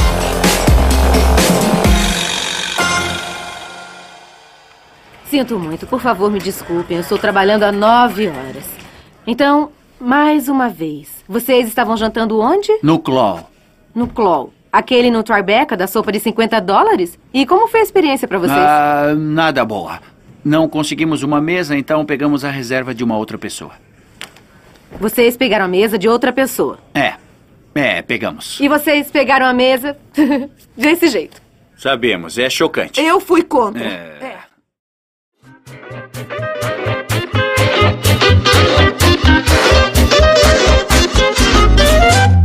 Vamos lá, Tom. Qual é o assunto aleatório da semana? A Tina Fey, que é nossa querida protagonista do filme, começou a dar ênfase à sua carreira hollywoodiana só mais ou menos a partir de 2008. Mas antes disso, ela trabalhava há 10 anos como roteirista de um programa de TV que, na verdade, já existia há 25 anos. O X já sabe isso aí que você tá falando, que eu não sei não. Peguei estreia. Sobre o Saturday Night Live. Hum, o programa mais longevo da história do humor, que falaremos hoje no meu novo bloco. Aí, lá vai. Descansa, Randy, você não precisa fazer uma vinheta hoje. Ah, excelente. Ai, ai, vamos lá, vamos lá. Mais uma vinheta pra fazer. Não, pera. O quê? Eu não preciso fazer nenhuma vinheta? Que beleza, eu vou só descansar hoje. Olha só, o Saturday Night Live, também conhecido como SNL ou SNL, é um programa de televisão semanal de comédia criado por Lorne Michaels e desenvolvido por Dick Eberson. O programa teve seu primeiro episódio exibido pela NBC no dia 11 de outubro de 1975. O programa gira em torno de uma série de sketches que são pequenas cenas desconexas parodiando a cultura e a política americana, realizada por um grande e variado elenco toda semana. Cada episódio é apresentado por uma celebridade convidada que atua no monólogo de abertura e participa ou não de outras sketches junto com um elenco fixo, contando sempre também com uma apresentação musical. O Saturday Night normalmente começa com um teaser que termina com um ator saindo do personagem e proclamando Live from New York, it's Saturday Night! Só que olha só, a origem do programa é o seguinte: de 1965 a 1975, a NBC pegava os fins de semana para passar aquilo que seriam os melhores momentos do cara que era o Jô Soares dos Estados Unidos, chamado Johnny Carson. O Jô Soares dos Estados Unidos? Que comparação é essa? É Por que o Jô Soares? fosse o inverso? Não, é, por que, por que não o Chico Anísio dos Estados Unidos? O Johnny Carson? É. Por que o Jô Não, porque o Soares? Johnny Carson ele tinha um programa de entrevista mesmo. É, ele criou Ah, o estilo tá. Você tá falando tipo do João Ah, e é, meia. é verdade. É, Isso. mais por, causa- é, mais por causa do programa, tá não por bom, causa do tá bom, programa tá, de porque humor. pensava- Ah, entendi. Perfeito. Então esse cara, o Johnny Carson, ele tinha os fins de semana um horário específico que era o, o horário do Saturday Night Live para ficar passando reprises daquilo que ele já tinha de programa dos melhores momentos. Só que aí, em 1974, o Johnny Carson falou assim: cara, eu não consigo mais trabalhar tanto assim e não quero ter nenhum programa de reprises no fim de semana. Quando a galera começou a sentir essa mudança, o presidente da emissora, na época, chegou pro vice-presidente, o Dick Everson, e perguntou se ele não estava afim de utilizar esse espaço com um outro programa de humor. E por uma sugestão da Paramount Picture, um executivo chamado Barry Diller chegou pro Everson e falou assim: Cara, eu tenho um maluco que talvez goste desse tipo de desafio, que era um cara chamado Lorne Michaels. E aí desenvolveram um show de variedades que tinha como conceito principal uma comédia de sketches que tivesse focado ali entre os 18 e 34 anos de idade da sua audiência. Aí, em 75, o Lorne Michaels fechou aquilo que ia ser o elenco, que continha, entre outras pessoas, o Dan Aykroyd, o John Belushi e o Chevy Chase. Eles em início de carreira, né? Nessa época eles não eram. Todos eles no início de carreira, eram apenas atores que estavam começando ainda, É, isso. Pessoal do stand-up. com foco no humor teatral. Olha aí. O programa foi pela primeira vez ao ar chamado de NBC's Saturday Night. Porque o nome conhecido hoje como Saturday Night Live, na verdade era utilizado por uma outra emissora, a ABC, que tinha um programa meio que musical chamado Saturday Night Live junto com o Howard Cosell, que era o cara que apresentava. Aí depois que esse programa acabou, a NBC comprou os direitos do nome da- do, do programa e em 1976, no 17º episódio, o programa começou a oficialmente se chamar Saturday Night Live. No começo, a ideia era de que o programa tivesse três hosts que alternavam ao longo das semanas. A Lily Tomlin, que tem uma série hoje na Netflix chamada Grace and Franklin. O Richard Pryor, que já foi um filme que a gente assistiu aqui. Ah, do Cegos, Surdos e Cegos, Loucos. E Loucos. É. Exatamente. E o George Carlin. Maravilhoso, gênio. Gênio? Gênio. Eu não conheço esse cara. Nossa, genial. Mas é o quê? Ele é ator também de filme ou ele, Ele era ficou mais- comediante, ele fez carreira como Ele é comediante. comediante de stand-up. dois pontos como ator. É. Ah, tá. Genial. Vou procurar aqui os comédias dele. E ele tinha bastante esse foco político. Sim. Legal. De acordo com o Dick Eberson, eles, no final das contas, acabaram ampliando para ter o host, o Steve Martin, e a cantora Linda Ronstadt, que se apresentavam no programa como se fosse uma dupla. E aí, logo depois disso, a ideia de colocar o Richard Pryor como um dos hosts acabou caindo a ideia, porque ele era muito imprevisível. E o fato desse cara ser imprevisível ao vivo, para um programa que estava começando, poderia ser um tiro no pé. Quem que você tá falando? Desculpa. Eu... O Richard Pryor. Ah, o Richard Pryor. A gente falou disso, né? No, quando a gente falou É. dele. Naquele filme ele tinha esse Ele era um lance, cara né? muito, muito imprevisível. Ele era imprevisível, ele tinha um problema com, os- com o abuso de álcool, né? Tinha umas coisas assim. Então, tinha umas questões aí pessoais também. Saúde, saúde mental. Depois de cinco anos, o Lorne Michaels, que era o produtor da série, resolveu sair para fazer outras coisas. E acabou sendo substituído por um cara chamado Jean Dumanian. Só que esse cara, ele foi terrível pra série, porque ele ficava tendo umas ideias idiotíssimas. Acabou durando apenas uns três anos, e o Dick, que era o vice-presidente, o Dick Eberson, acabou assumindo o programa como um todo até 1985, quando, por aclamação dos fãs, acabaram pedindo que o Lorne Michaels voltasse para o programa, porque o programa acabou se tornando meio que um programa sensacional cult de humor, tanto pelo foco das piadas quanto pelo horário do programa. Depois de quatro décadas no ar, o Saturday Night Live já recebeu uma série de prêmios, incluindo milhões de prêmios Emmy, incluindo um monte de Writers Guild of American Award e já foi classificado como o décimo programa mais importante da história da TV. Em 2009, acabou recebendo 13 indicações ao Emmy e faturando ao total de 126 até então na sua história. Só que o programa, pelo fato de ser ao vivo, já teve sérias controvérsias e atos de censura, tanto por erros quanto também por ações de sabotagem, tanto dos artistas quanto dos convidados. Caraca, sabotagem? É. Porra. Por exemplo, já teve uma situação onde Rage Against the Machine tocou no mesmo dia que um candidato republicano estava fazendo a apresentação no programa. Tá, mas não é sabotagem, não, pô. Calma aí, calma aí. Assim que eles descobriram que o cara tava lá, na apresentação ao vivo, eles simplesmente pegaram a bandeira dos Estados Unidos e colocaram de ponta cabeça na hora da apresentação ao vivo. Que é, para os Ó. americanos, um tremendo desrespeito. No final da primeira apresentação da música, a galera cortou a transmissão ao vivo e falou para eles tirarem a bandeira, a pedido do político. Tá, mas não foi a galera do, do- do- da produção, foi o político que encheu o saco. Foi, mas a produção caiu nessa. Não precisaria. caiu na pilha. É. No final das contas, os caras simplesmente rasgaram a bandeira, trituraram Caralho. e jogaram no camarim do político. Aí sim. E depois disso, eles nunca mais tocaram no Saturday Night Live. E não fez falta nenhum. Estão aí até hoje. Já estiveram no elenco comediantes muito famosos como, olha só essa lista: Adam Sandler, Ben Stiller, Bill. Murray, Que lista é essa? Billy Crystal, Chevy Chase, Chris Farley, que a gente já falou aqui que o cara morreu, Ah, o cara do ninja. Chris Rock, É.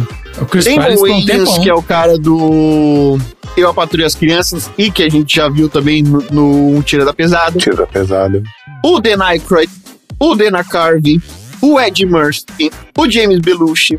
E o John Belushi também, o irmão dele. Sim. Depois que o John Belushi morreu, o irmão dele, o Jim Belushi, assumiu. Já teve a Julia Louis-Dreyfus, que fazia Seinfeld. O Robert Downey Jr. O quê? O Robert Downey Jr. Não, mas ele começou no Saturday Night Live? Ele começou no Saturday Night Live. Uhum. Ficou Então, pouco isso que é- mas ficou lá. É interessante comentar, porque você está citando esse tanto de nome aí, mas é legal falar que eles, na verdade, foram, a maior parte deles, eu acredito, foram revelados pelo programa, né? Porque eles, eles começaram Isso, lá. eles começaram a sua carreira lá e O foram Tom. Hanks. O Tom É, Hanks o Tom tá aí. Hanks também? Tinha que estar aí. O Will Ferrell, a Tina Fey, a Amy Poehler, uma cabeçada de gente. Não, é muita gente mesmo. Além disso, não só os atores do programa, mas também o programa em si funciona bastante como trampolim para artistas dos musicais, inclusive com apresentações antológicas como Elvis Costello, Nirvana, Rolling Stones, Radiohead, Run DMC, U2, Britney Spears, Beyoncé. Sinead O'Connor. Ah, Sinead O'Connor também foi uma dessas que deu problema, Sinead? O'Connor teve treta. Teve treta? Teve. Foi o negócio do... Teve que treta? Foi? Foi o que ela xingou o Papa, foi isso? Ela rasgou a foto do Papa. Rasgou a foto do Papa, olha. Isso é uma época que o mundo era mais inocente, né, cara? A pessoa fazia isso e todo mundo ficava escandalizado, né, cara? Hoje em dia, o nego tá, caga na cabeça do Papa e ninguém tá nem aí. Agora eu vou mostrar pra vocês como é que funciona a semana de trabalho da equipe que trabalha no Saturday Night Live.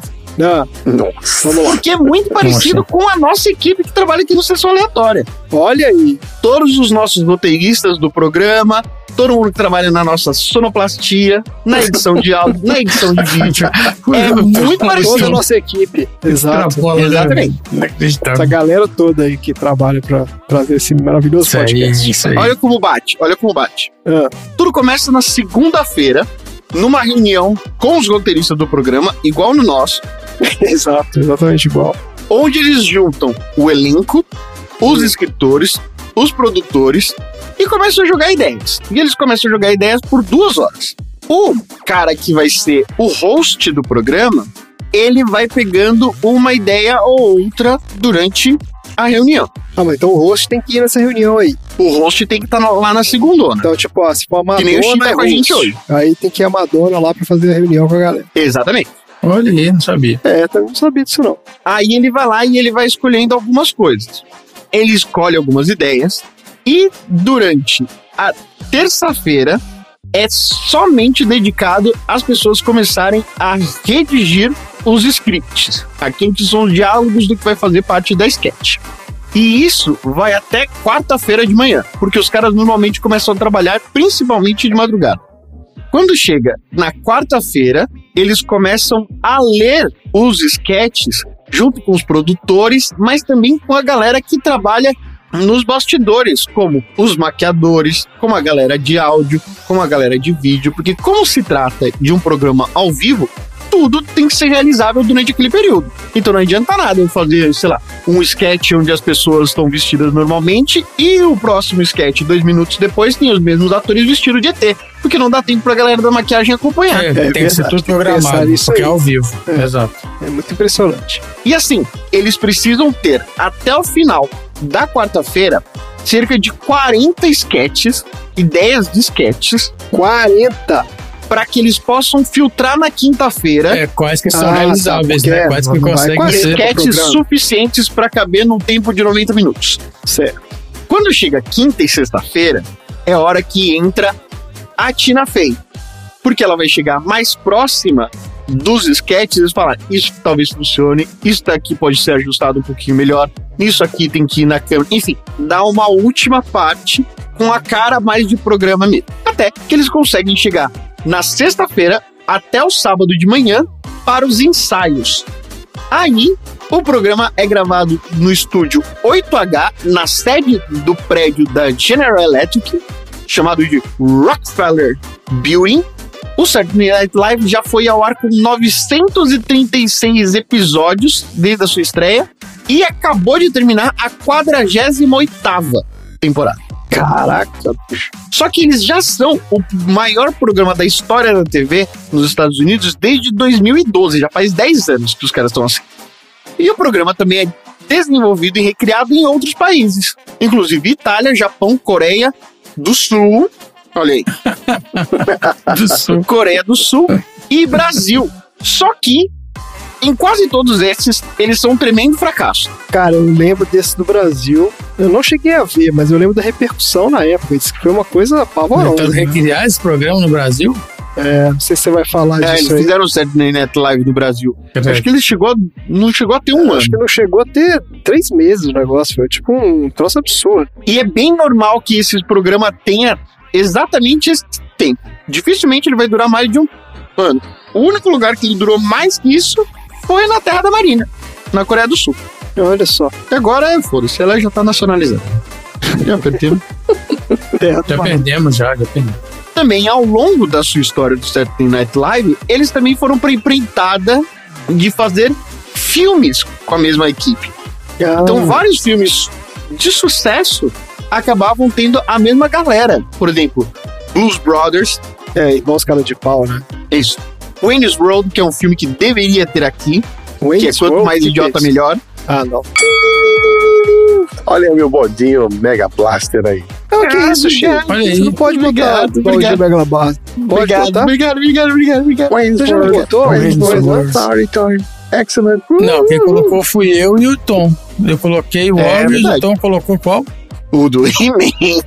Caraca, Caralho, nossa. tá sacanagem. Tá bom. Colocou Tá. Wayne's World. Vamos botar aí, ó. Baldinho.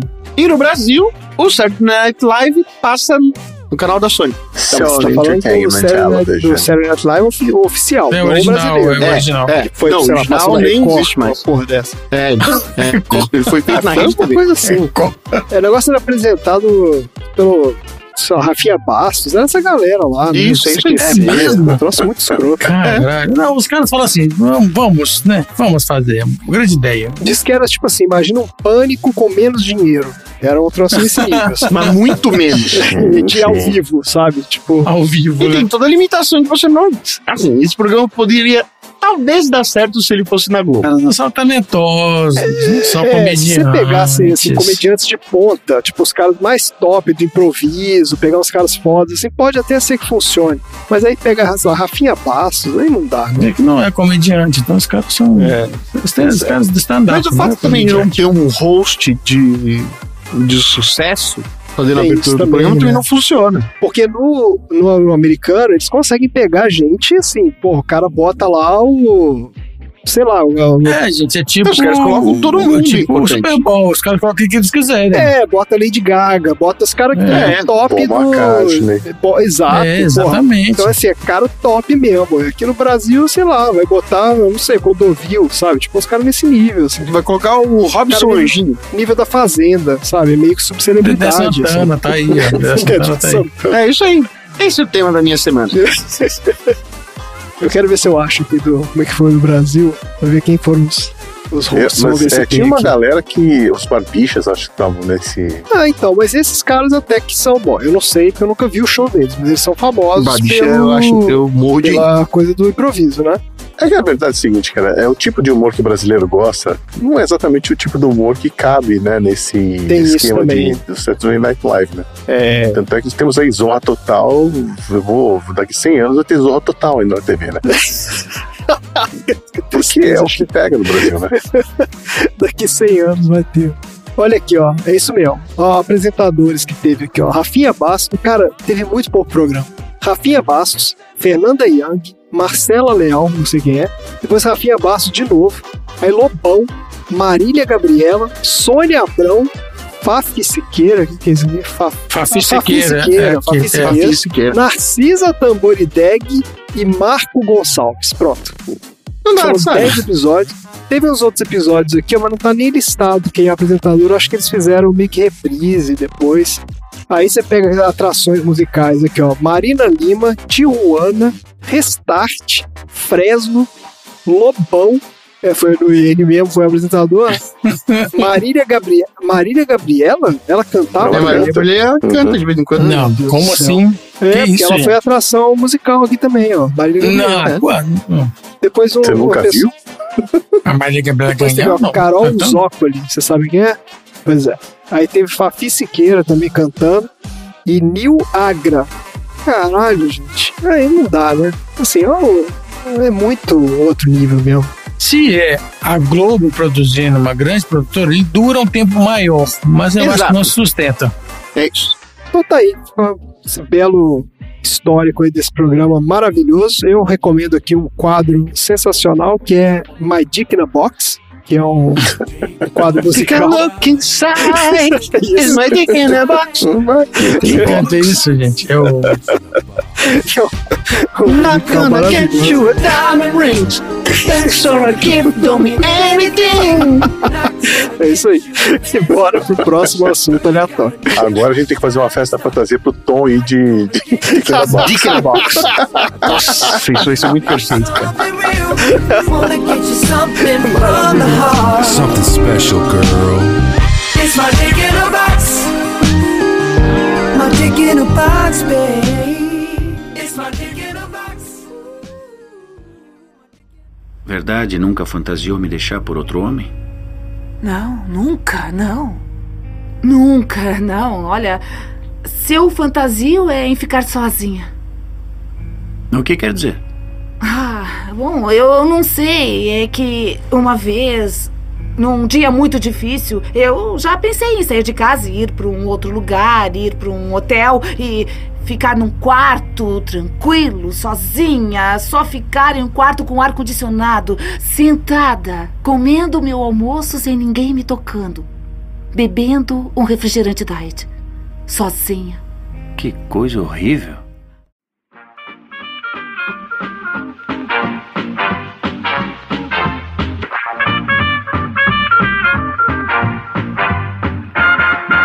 Vamos lá, Chico. Qual é o assunto aleatório da semana? Bom, todos nós aqui estamos em relacionamentos estáveis, que já duram anos, assim como o casamento do Phil e da Claire, né? E eu tenho certeza que todo mundo aqui já brigou por alguma bobagem, ou por causa de alguma mania irritante que alguém tem, né? Tipo o Phil que não fecha as gavetas e faz a Claire ficar dando topadas com a canela o tempo todo, né? Então, no meu assunto aleatório de hoje, na verdade não é um assunto aleatório, né? é um papo aleatório. Eu trouxe uma lista de 20 motivos bestas pelos quais os casais costumam brigar. Ah, olha, o Chico, suas pesquisas. Vai ser É demais. Vai ser bom demais motivos bestas, excelente. Eu tirei essa lista Vamos ver se daquela, são bestas daquela- mesmo, né? Tem que ter isso também. Opa. Tem isso também. Eu tirei essa lista daquela rede social indiana que é rival do Twitter, né? Ou seja, não Ah. essa lista no Enem. Isso. E olha só, como eu sou um cara legal, eu já vim com a vinheta pronta. Rola aí, Randy. Não acredito que vou ter que te conhecer pra sempre! Tem tanta coisa que eu não fiz. Obrigada por isso! De nada. Chora de rir, fica de mal, coisas de casal. Ó, eu tenho tanta certeza que nós já discutimos por algum desses motivos com as nossas respectivas parceiras que eu vou até propor um bingo. Se algum de vocês já brigou por causa do motivo que eu mencionar, ganha um ponto. Vamos. Ó, bora. Já abri o Excel aqui. Abriu o Excel. Já abri o Excel. Faz uma tabela de pontos aí. É, é, É isso toma, aí. Virou game show, virou game show, virou game show. Aí no final nós vamos ver qual de nós fez mais pontos e, e, consequentemente vai acabar precisando de uma terapia de Sim. casal mais cedo ou mais tarde. né? É, eu- só que eu acho que o André e o Dudu vão ficar numa saia justa aqui, né? Porque as, as respectivas cônjuges, elas ouvem o podcast, né? É, tem esse problema Ah, aí. mas mas graças tá também. isso. Eu não a- a- Graça nada, eu não reclamo A de Graça não escuta, não, escuta o podcast. Ela, não- ela não bota filme, mas ela, não, ela escuta, pelo menos, né? Ah, escuta, então vocês estão em Se eu briga ela desvantagem. escutar, Tom. Não, não brigo. Porque senão eu ia já ter um, um outro motivo aqui, mas... Briga aí, né? Mas a sua não, não, Já ia não, começar Chico. mal, porque eu já ia chegar Não, pegando. minha, esposa gosta de, de outros podcasts, de outros temas. Podcast bom. que isso, cara? Você já passou pra ela, ela não gostou. É, ela não ela não nosso. podcast que ela gosta, então. Outros podcasts melhores. É, outros temas. É, Você, ela não você escuta- passou pra ela, ela escuta, não, não gostou, você nem mostrou. 10 anos fazendo podcast, ela não me escuta. Mas nós tem de tudo, cara. Como não tem um outro tema no Ah, nosso? não, tá, não te escuta. Pois é, não escuta nem a mim. Então não se sintam aí. Não, mas ela, vive com você, como é que ela vai querer te escutar, né? Já ouve 24 Tá horas por dia chega, né? né? É, ui. Pô, então vamos lá, vamos lá. Vamos lá. Vocês já discutiram, ou brigaram, ou ficaram de mal por causa desses motivos aqui, ó. Motivo número um. Pasta ou escova de dentes? Não. Contextualize. Mas qual seria o motivo? É, qual seria A a pessoa briga? deixou a pasta de dente aberta, sei lá, Aberta, espremida no meio, espremida no meio. Não, aqui todo mundo espreme no meio. espalhada na pia. Ah, não, é na pia, é na pia. Na pia. É porque, é porque eu tenho preguiça de abaixar a cabeça perto da fita e aí espalha. Bingo pra mim! Então, beleza. Por isso, bingo também aqui. Fica sujinho de pasta mesmo. E às vezes eu esqueço de lavar tal, de passar uma água. Eu vou zerar essa aí porque a gente tem as mesmas manias, né? Então a gente acaba irritando um ao outro, então se, se cancela aqui. Então pra mim, zero. Ah, sua esposa Não, também faz isso. cara, vocês brigam. É, faz. Não vem com essa história, não. Não, mas é ponta Briga assim dos dois lados não conta Já é. Não, conta ué, sim. se vocês dois fazem a mesma coisa e não, não brigam por isso, não tem. Não, Não, tem, mas briga assim. é Eu coloquei o nome de nós três aqui. Ah, não, vocês não brigam por isso então. Não, Não, tem, não, não, não tem discussão. Não. Ah, tá. Ah, então tá bom. Ah, então tá bom. Ah, então entendi. Então não não é discussão, né? Reclama. É, reclamação. Ah, deixa é, assim. implica- implicância. É, Isso. vira assim novo. André, zero também? Deixa eu aqui. Não, não vira ressentimento. Se virar Zero, ressentimento, zero. aí É, não. não tem estresse com escova de Então, dente, ó, não. motivo dois. Vamos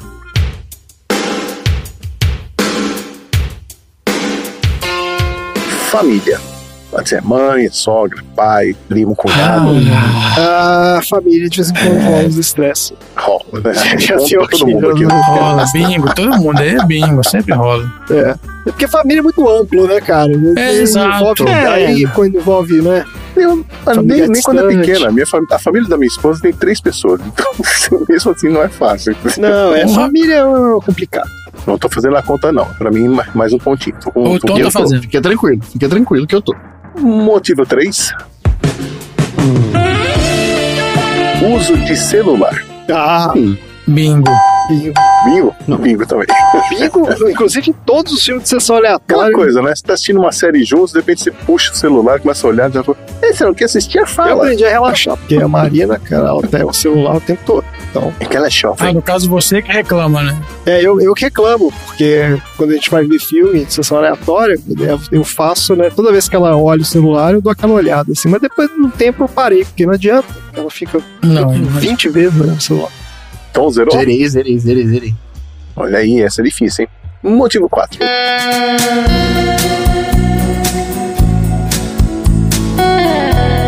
Louça. não, no caso não, sou isso eu. aqui não dá estresse. No caso É, sou eu. Também não. Não dá Não estresse. Depois que a gente, a gente descobriu tranquilo. a maravilha do universo, chama máquina de lavar louça, resolveu-se esse problema. Porque quando a gente começou a morar junto lá, muito tempo atrás, não tinha máquina. Então aí tinha né, o lance de ficar dividindo a louça, indicar um lava, de outro lava. Não, na divisão do trabalho tá tudo certo. Na qualidade do trabalho dividido. Exato. É, Talvez não trabalho Mas- tem, um, tem um problema Mas também. não chega a ser uma briga. Não chega a ser uma briga, não. Então, se já rolou a DR, é liga. É ponto. Não, não, não, não. Não, não, não. É bom. Ah, Não, tem coisa pior, né? Você pegar uma xícara lá do armário e tá lá o fundo preto no negócio. Porra, quem lavou essa merda? Ah, eu- mas eu já tô acostumado. Fica nós pela dois. casa, até eles espalham pela casa mesmo. Copos, copos. Cada cômodo tem um copo. E aí eu vou catando e tal, boto tudo junto e lavo. Mas é tranquilo. Então não tem treta, é isso? O meu não tem, não. Não, também. Você tem, Olha aí. Tem, um ponto.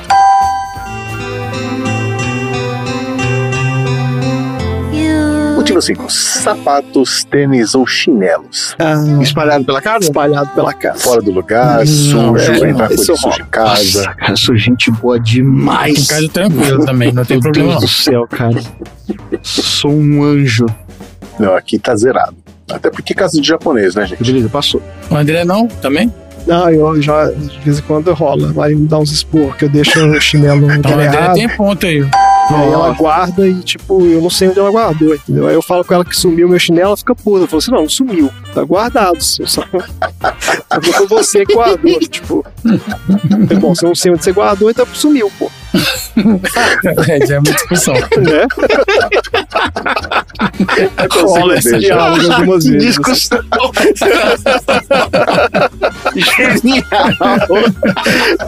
Digamos que esse é o diálogo que já aconteceu. Foi encenado algumas vezes. É, continuando aqui. Motivo 6. You are my fire. Volume da televisão. Não, é que Pau, não deu aqui. Você tá surdo, meu? Tô ouvindo lá no banheiro. Se puder, somos cinco nessa.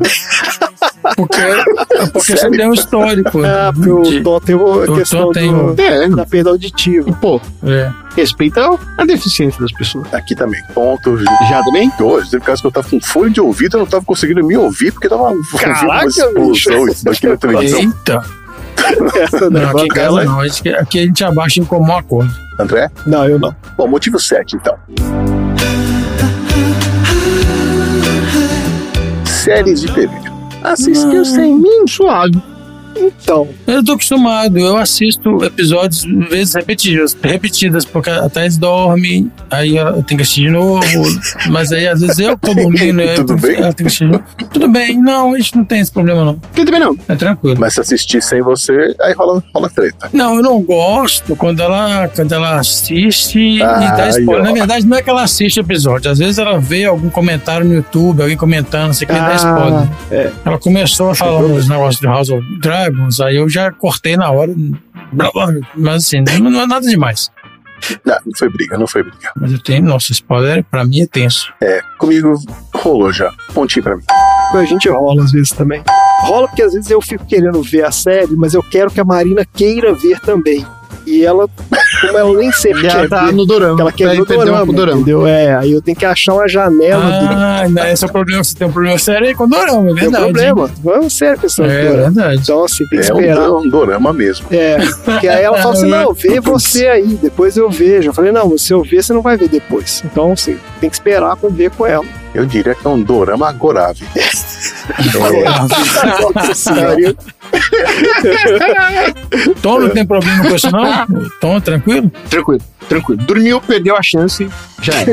Ah, Já é o nome do. Tom é esquema assim, dormiu, perdeu.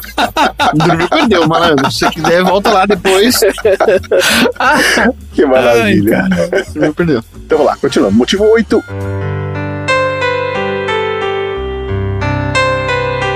Andar ou rápido demais ou devagar demais. Tal. Dirigindo. Nossa, 10 que pontos. inferno. Também.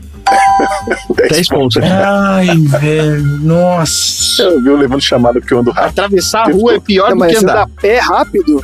Eu ando muito rápido. Olha aí. Toda hora Eu na achei um andarilho, né? Por natureza. Então, não. linda. Ah, não vou chegar suada, não. Tem que comprar pra ela aquele. comprar um Segway pra ela ficar do seu lado andando com aquele negócio.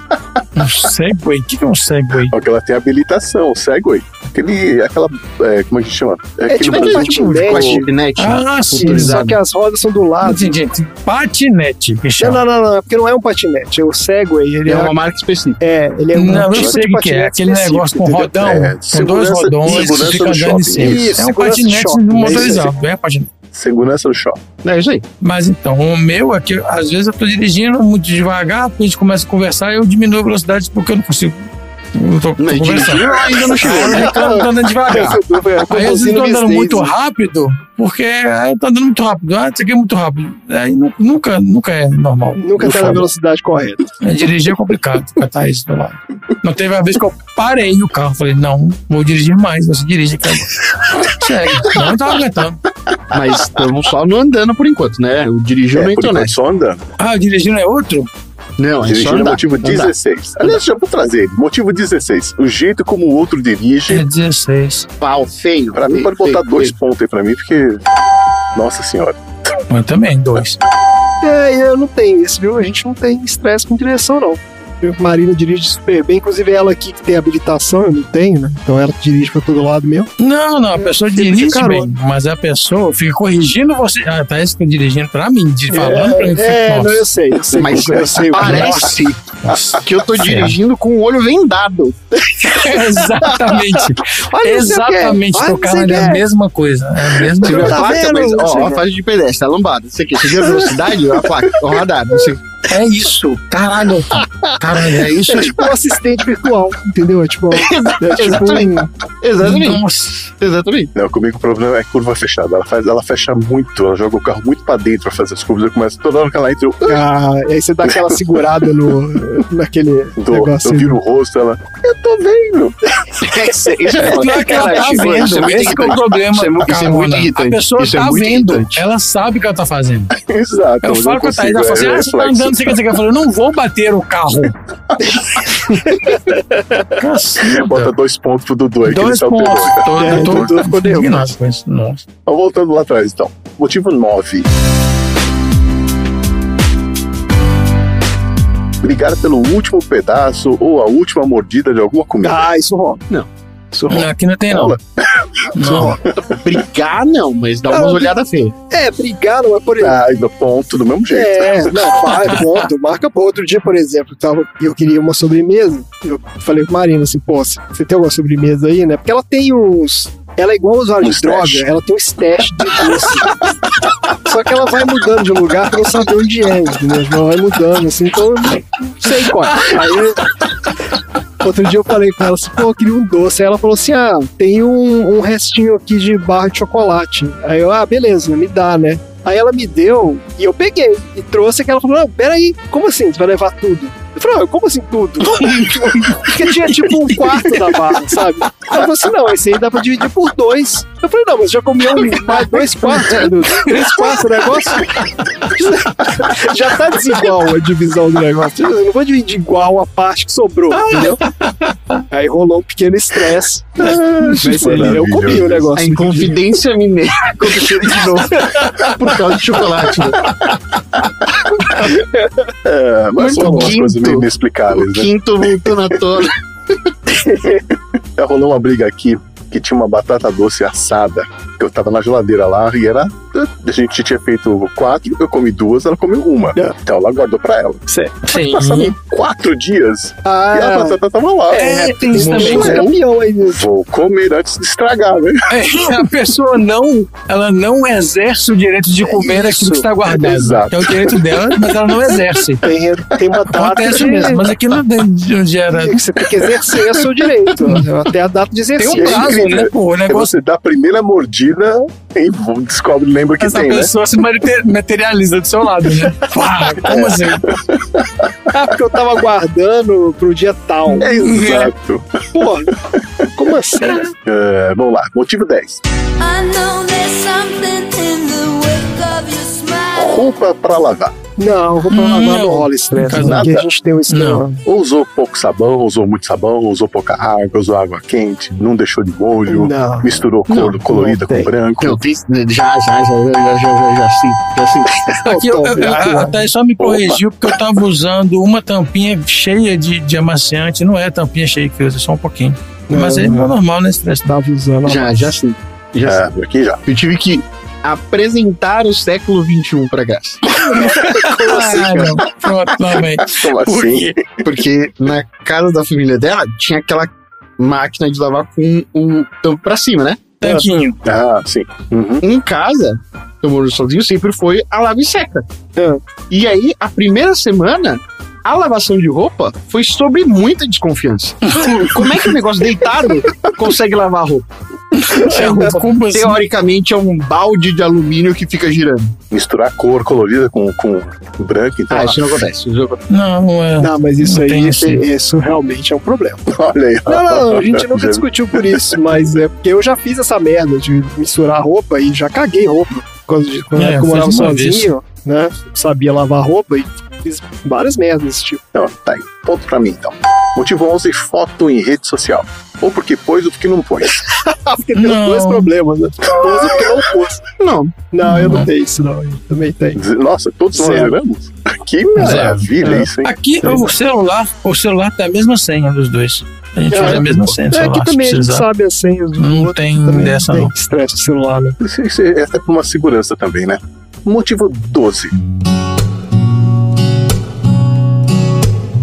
Cabelo na pia ou no sabonete. Ah, quando eu faço barba, sim.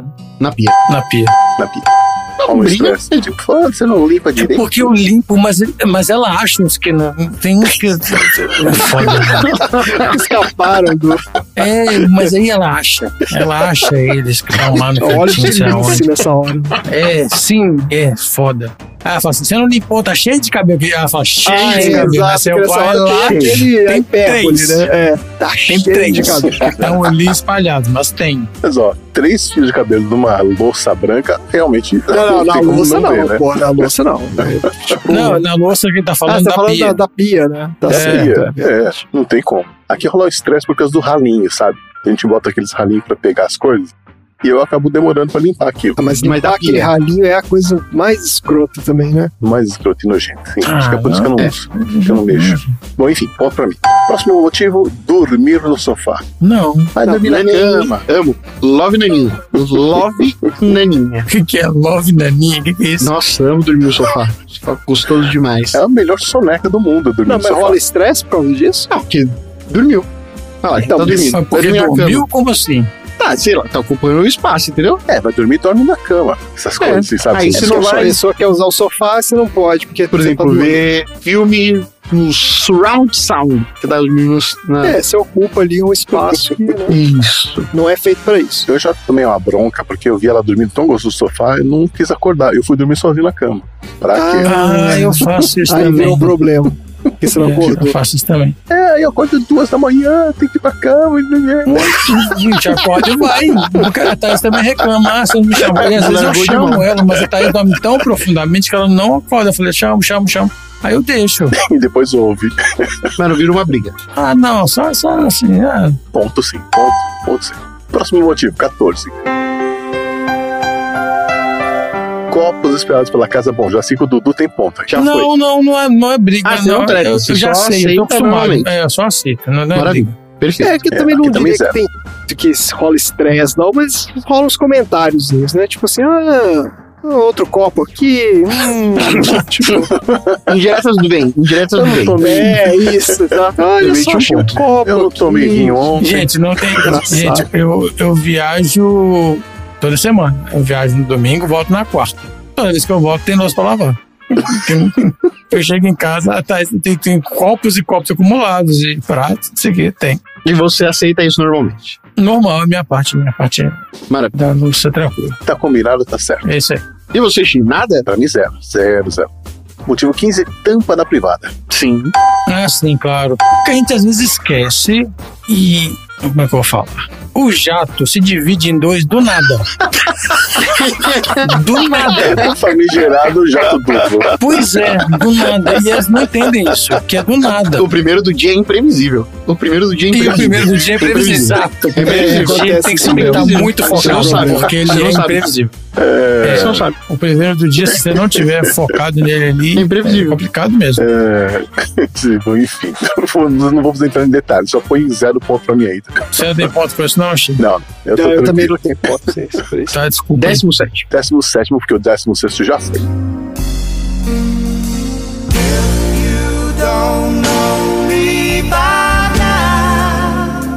Luz acesa ou luz apagada. Ponto pra mim.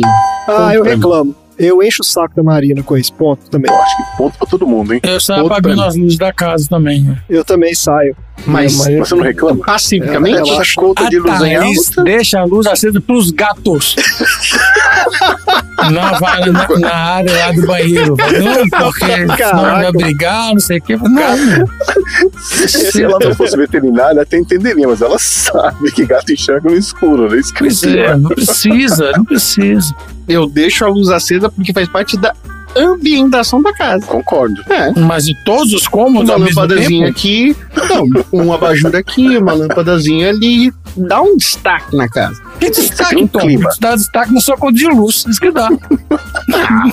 Gasta tanto com tantas outras coisas, uma ambientaçãozinha na casa, assim, ó, pra deixar a casa mais confortável.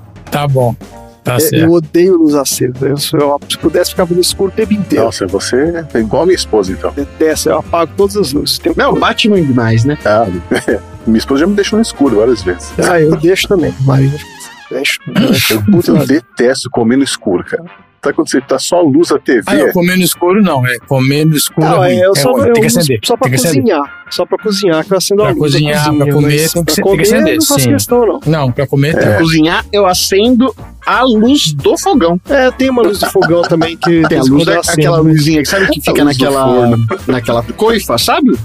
Quando tem Ah, coifa cara, tem coifa, não eu Não. acendo aquilo lá, que aquela luzinha, ela dá a precisão do ponto da comida. Tá certo. É, não, aquela, aquela certo. luzinha realmente ela tem seu lugar. Tá aí, tá vendo? Tá bom. Próximo motivo, então. Cortar unhas. Não. Não. Não? Não. Tá cortando as unhas aí, depois não limpa. Vai entupir a pia. Eu vou Ah, pisar não, nisso eu aí. limpo. Todo mundo recolhe o que cortou. Não tem dessa, É, não. Então, então beleza. Então todo mundo zerou. Tá chegando ao final, hein, ó. Motivo 19. Papel higiênico. O que, que tem papel higiênico? Qual que é o lance? Papel higiênico. Ou não repõe, ou acaba e não avisa, ou deixa o rolinho pendurado lá pra Ah, não, sempre. mas aí Ah, ou acontece põe do lado com- errado. Isso é um problema sério também. Põe do lado errado. não é um problema Ah, sério. virado, virado pra Botar o parede, papel né? higiênico do lado errado, eu fico possesso. Virado pra Assim, parede, né? Não, Virado mas, pra parede é um erro. mas não, aqui em casa não deixa acontecer. não. Mas aqui não rola estresse, não. Ah, não, não. Você fica possesso, mas não rola estresse? Peraí. Não, mas eu reponho, Tom, meu próprio papel higiênico aqui. A, a gente tem, tem uma gavetinha aqui no banheiro que fica os rolinhos ali. Se acabar, eu mesmo reponho. Então não tem É estresse. fácil. Ah, é né? verdade que cada um tem o seu próprio banheiro, né? É, então, isso é uma coisa que reduz muito a possibilidade desse tipo de estresse. Quando você divide Cara, o é banheiro com a real. pessoa no dia a dia, Isso é aí eu real. realmente eu imagino que deva ser uma coisa mais não, não estressante. tem esse problema de dividir também, Mas não. Desde que a gente conseguiu ter banheiros separados, a gente não tem estresse com isso, não, cara. É, não, aqui tá miserável. Então zerou. E o último motivo, então, hein?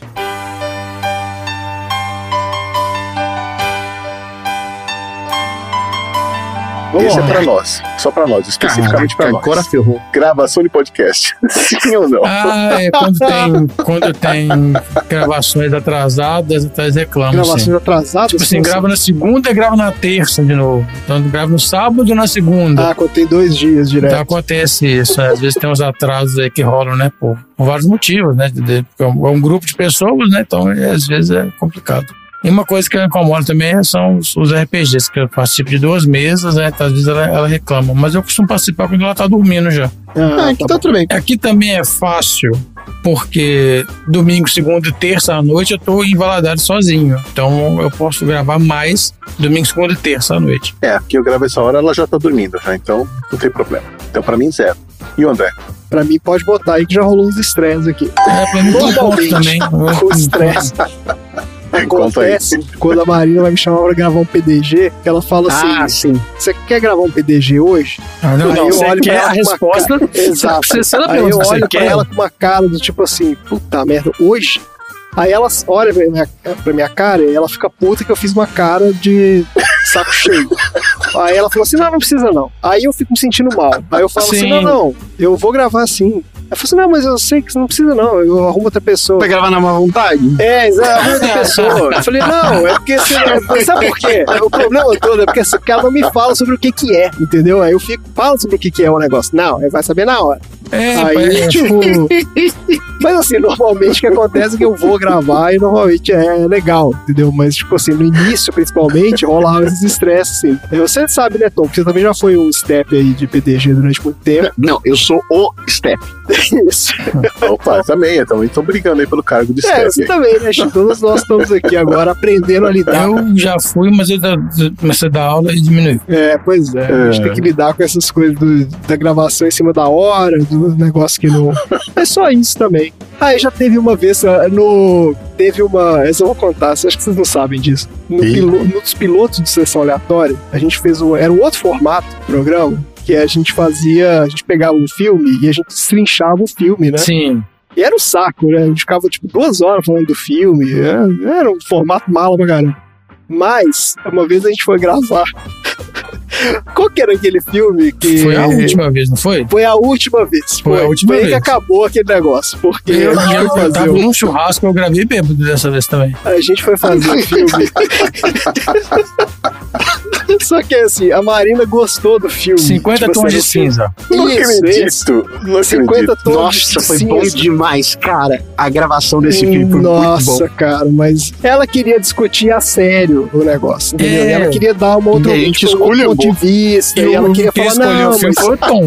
E a gente ficava esculhambando o filme, escolheu tipo, porque o filme é e uma falava- bosta. Não, não, mas foi escroto mesmo. Porque, assim, Foi ela- propósito, a gente tava. É, não, não foi porque a gente tava numa vibe de fazer um troço mais de zoeira mesmo, Esculhambar. De esculhambar. Sim. E ela não tava nessa vibe. Porque o filme, ela, tipo, ela realmente gostou e foi importante pra ela, entendeu? E ela, tipo, Ah, então, pois é. ela tava Aí- emocionalmente conectada com o filme, não sei o que. A gente foi, sabe, ficou esculachando o filme e ela. Acabou, é. Ficou, é, Quase acabou acabou ali. essa aleatória, né? ali. Acabou, não, acabou ali. Aquele acabou formato ali, né? acabou ali. Ela falou: não, desse jeito eu não vou fazer mais. Aí eu falei: tá bom, Acabou vou ali. pensar em alguma coisa diferente.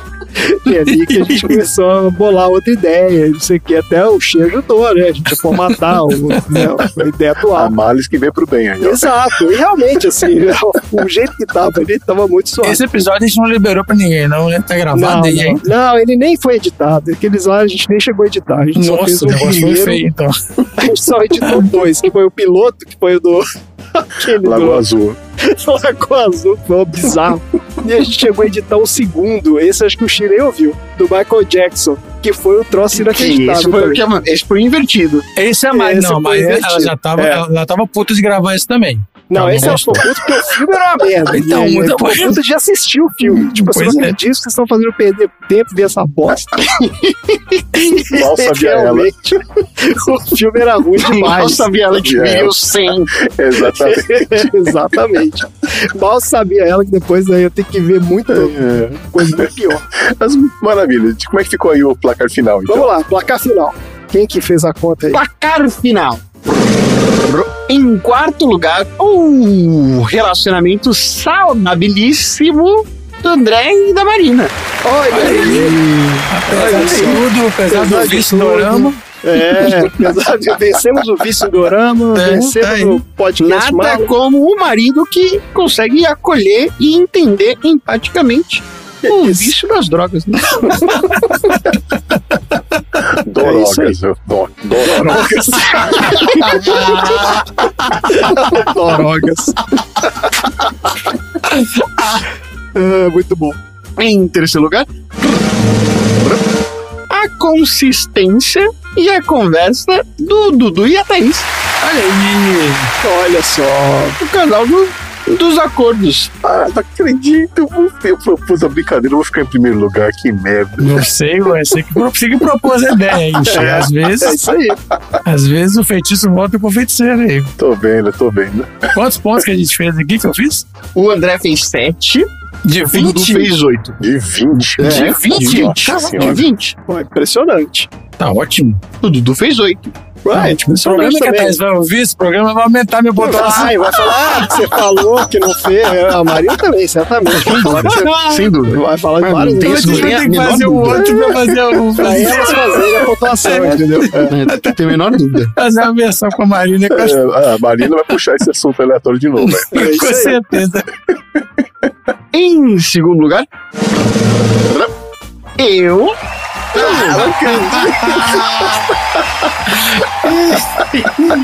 E o meu novo casamentinho novinho, tá zerinho, brilhando ali, ó.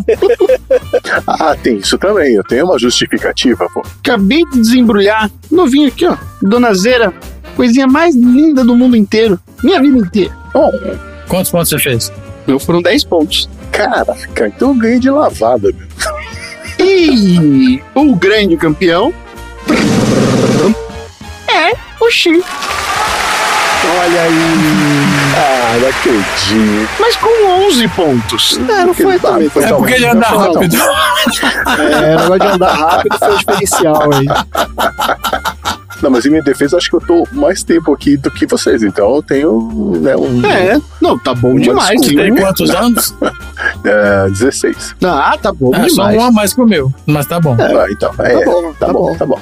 Bom, vamos lá então. Aprendizados da semana. Eu aprendi que desde daquilo doía, cara. A galera trançava fio de ouro no dente. É. dor. É, eu aprendi que a gente não deve imitar as coisas americanas porque a gente não sabe fazer direito. Com certeza. É, isso.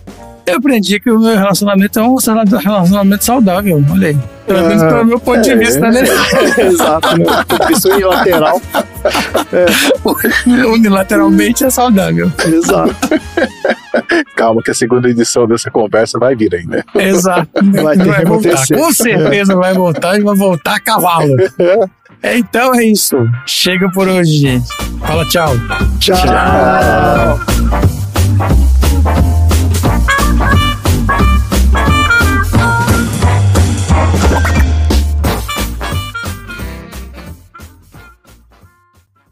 Fim da. Olha aí. Momento. Qual Peraí, caiu um noite... negócio aqui, não tô ouvindo nada. Peraí, calma. Caiu o fone de Não, novo. foi eu. Peraí. Ai, Que isso? esbarrei aqui. Oi, Esse fala. é o final do episódio mais rápido que, que já teve.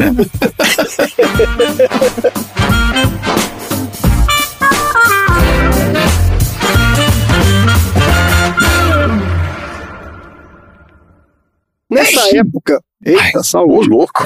Saúde. Que isso, gente? Vai espirrar mais Ah, nada. agressivo. Porra!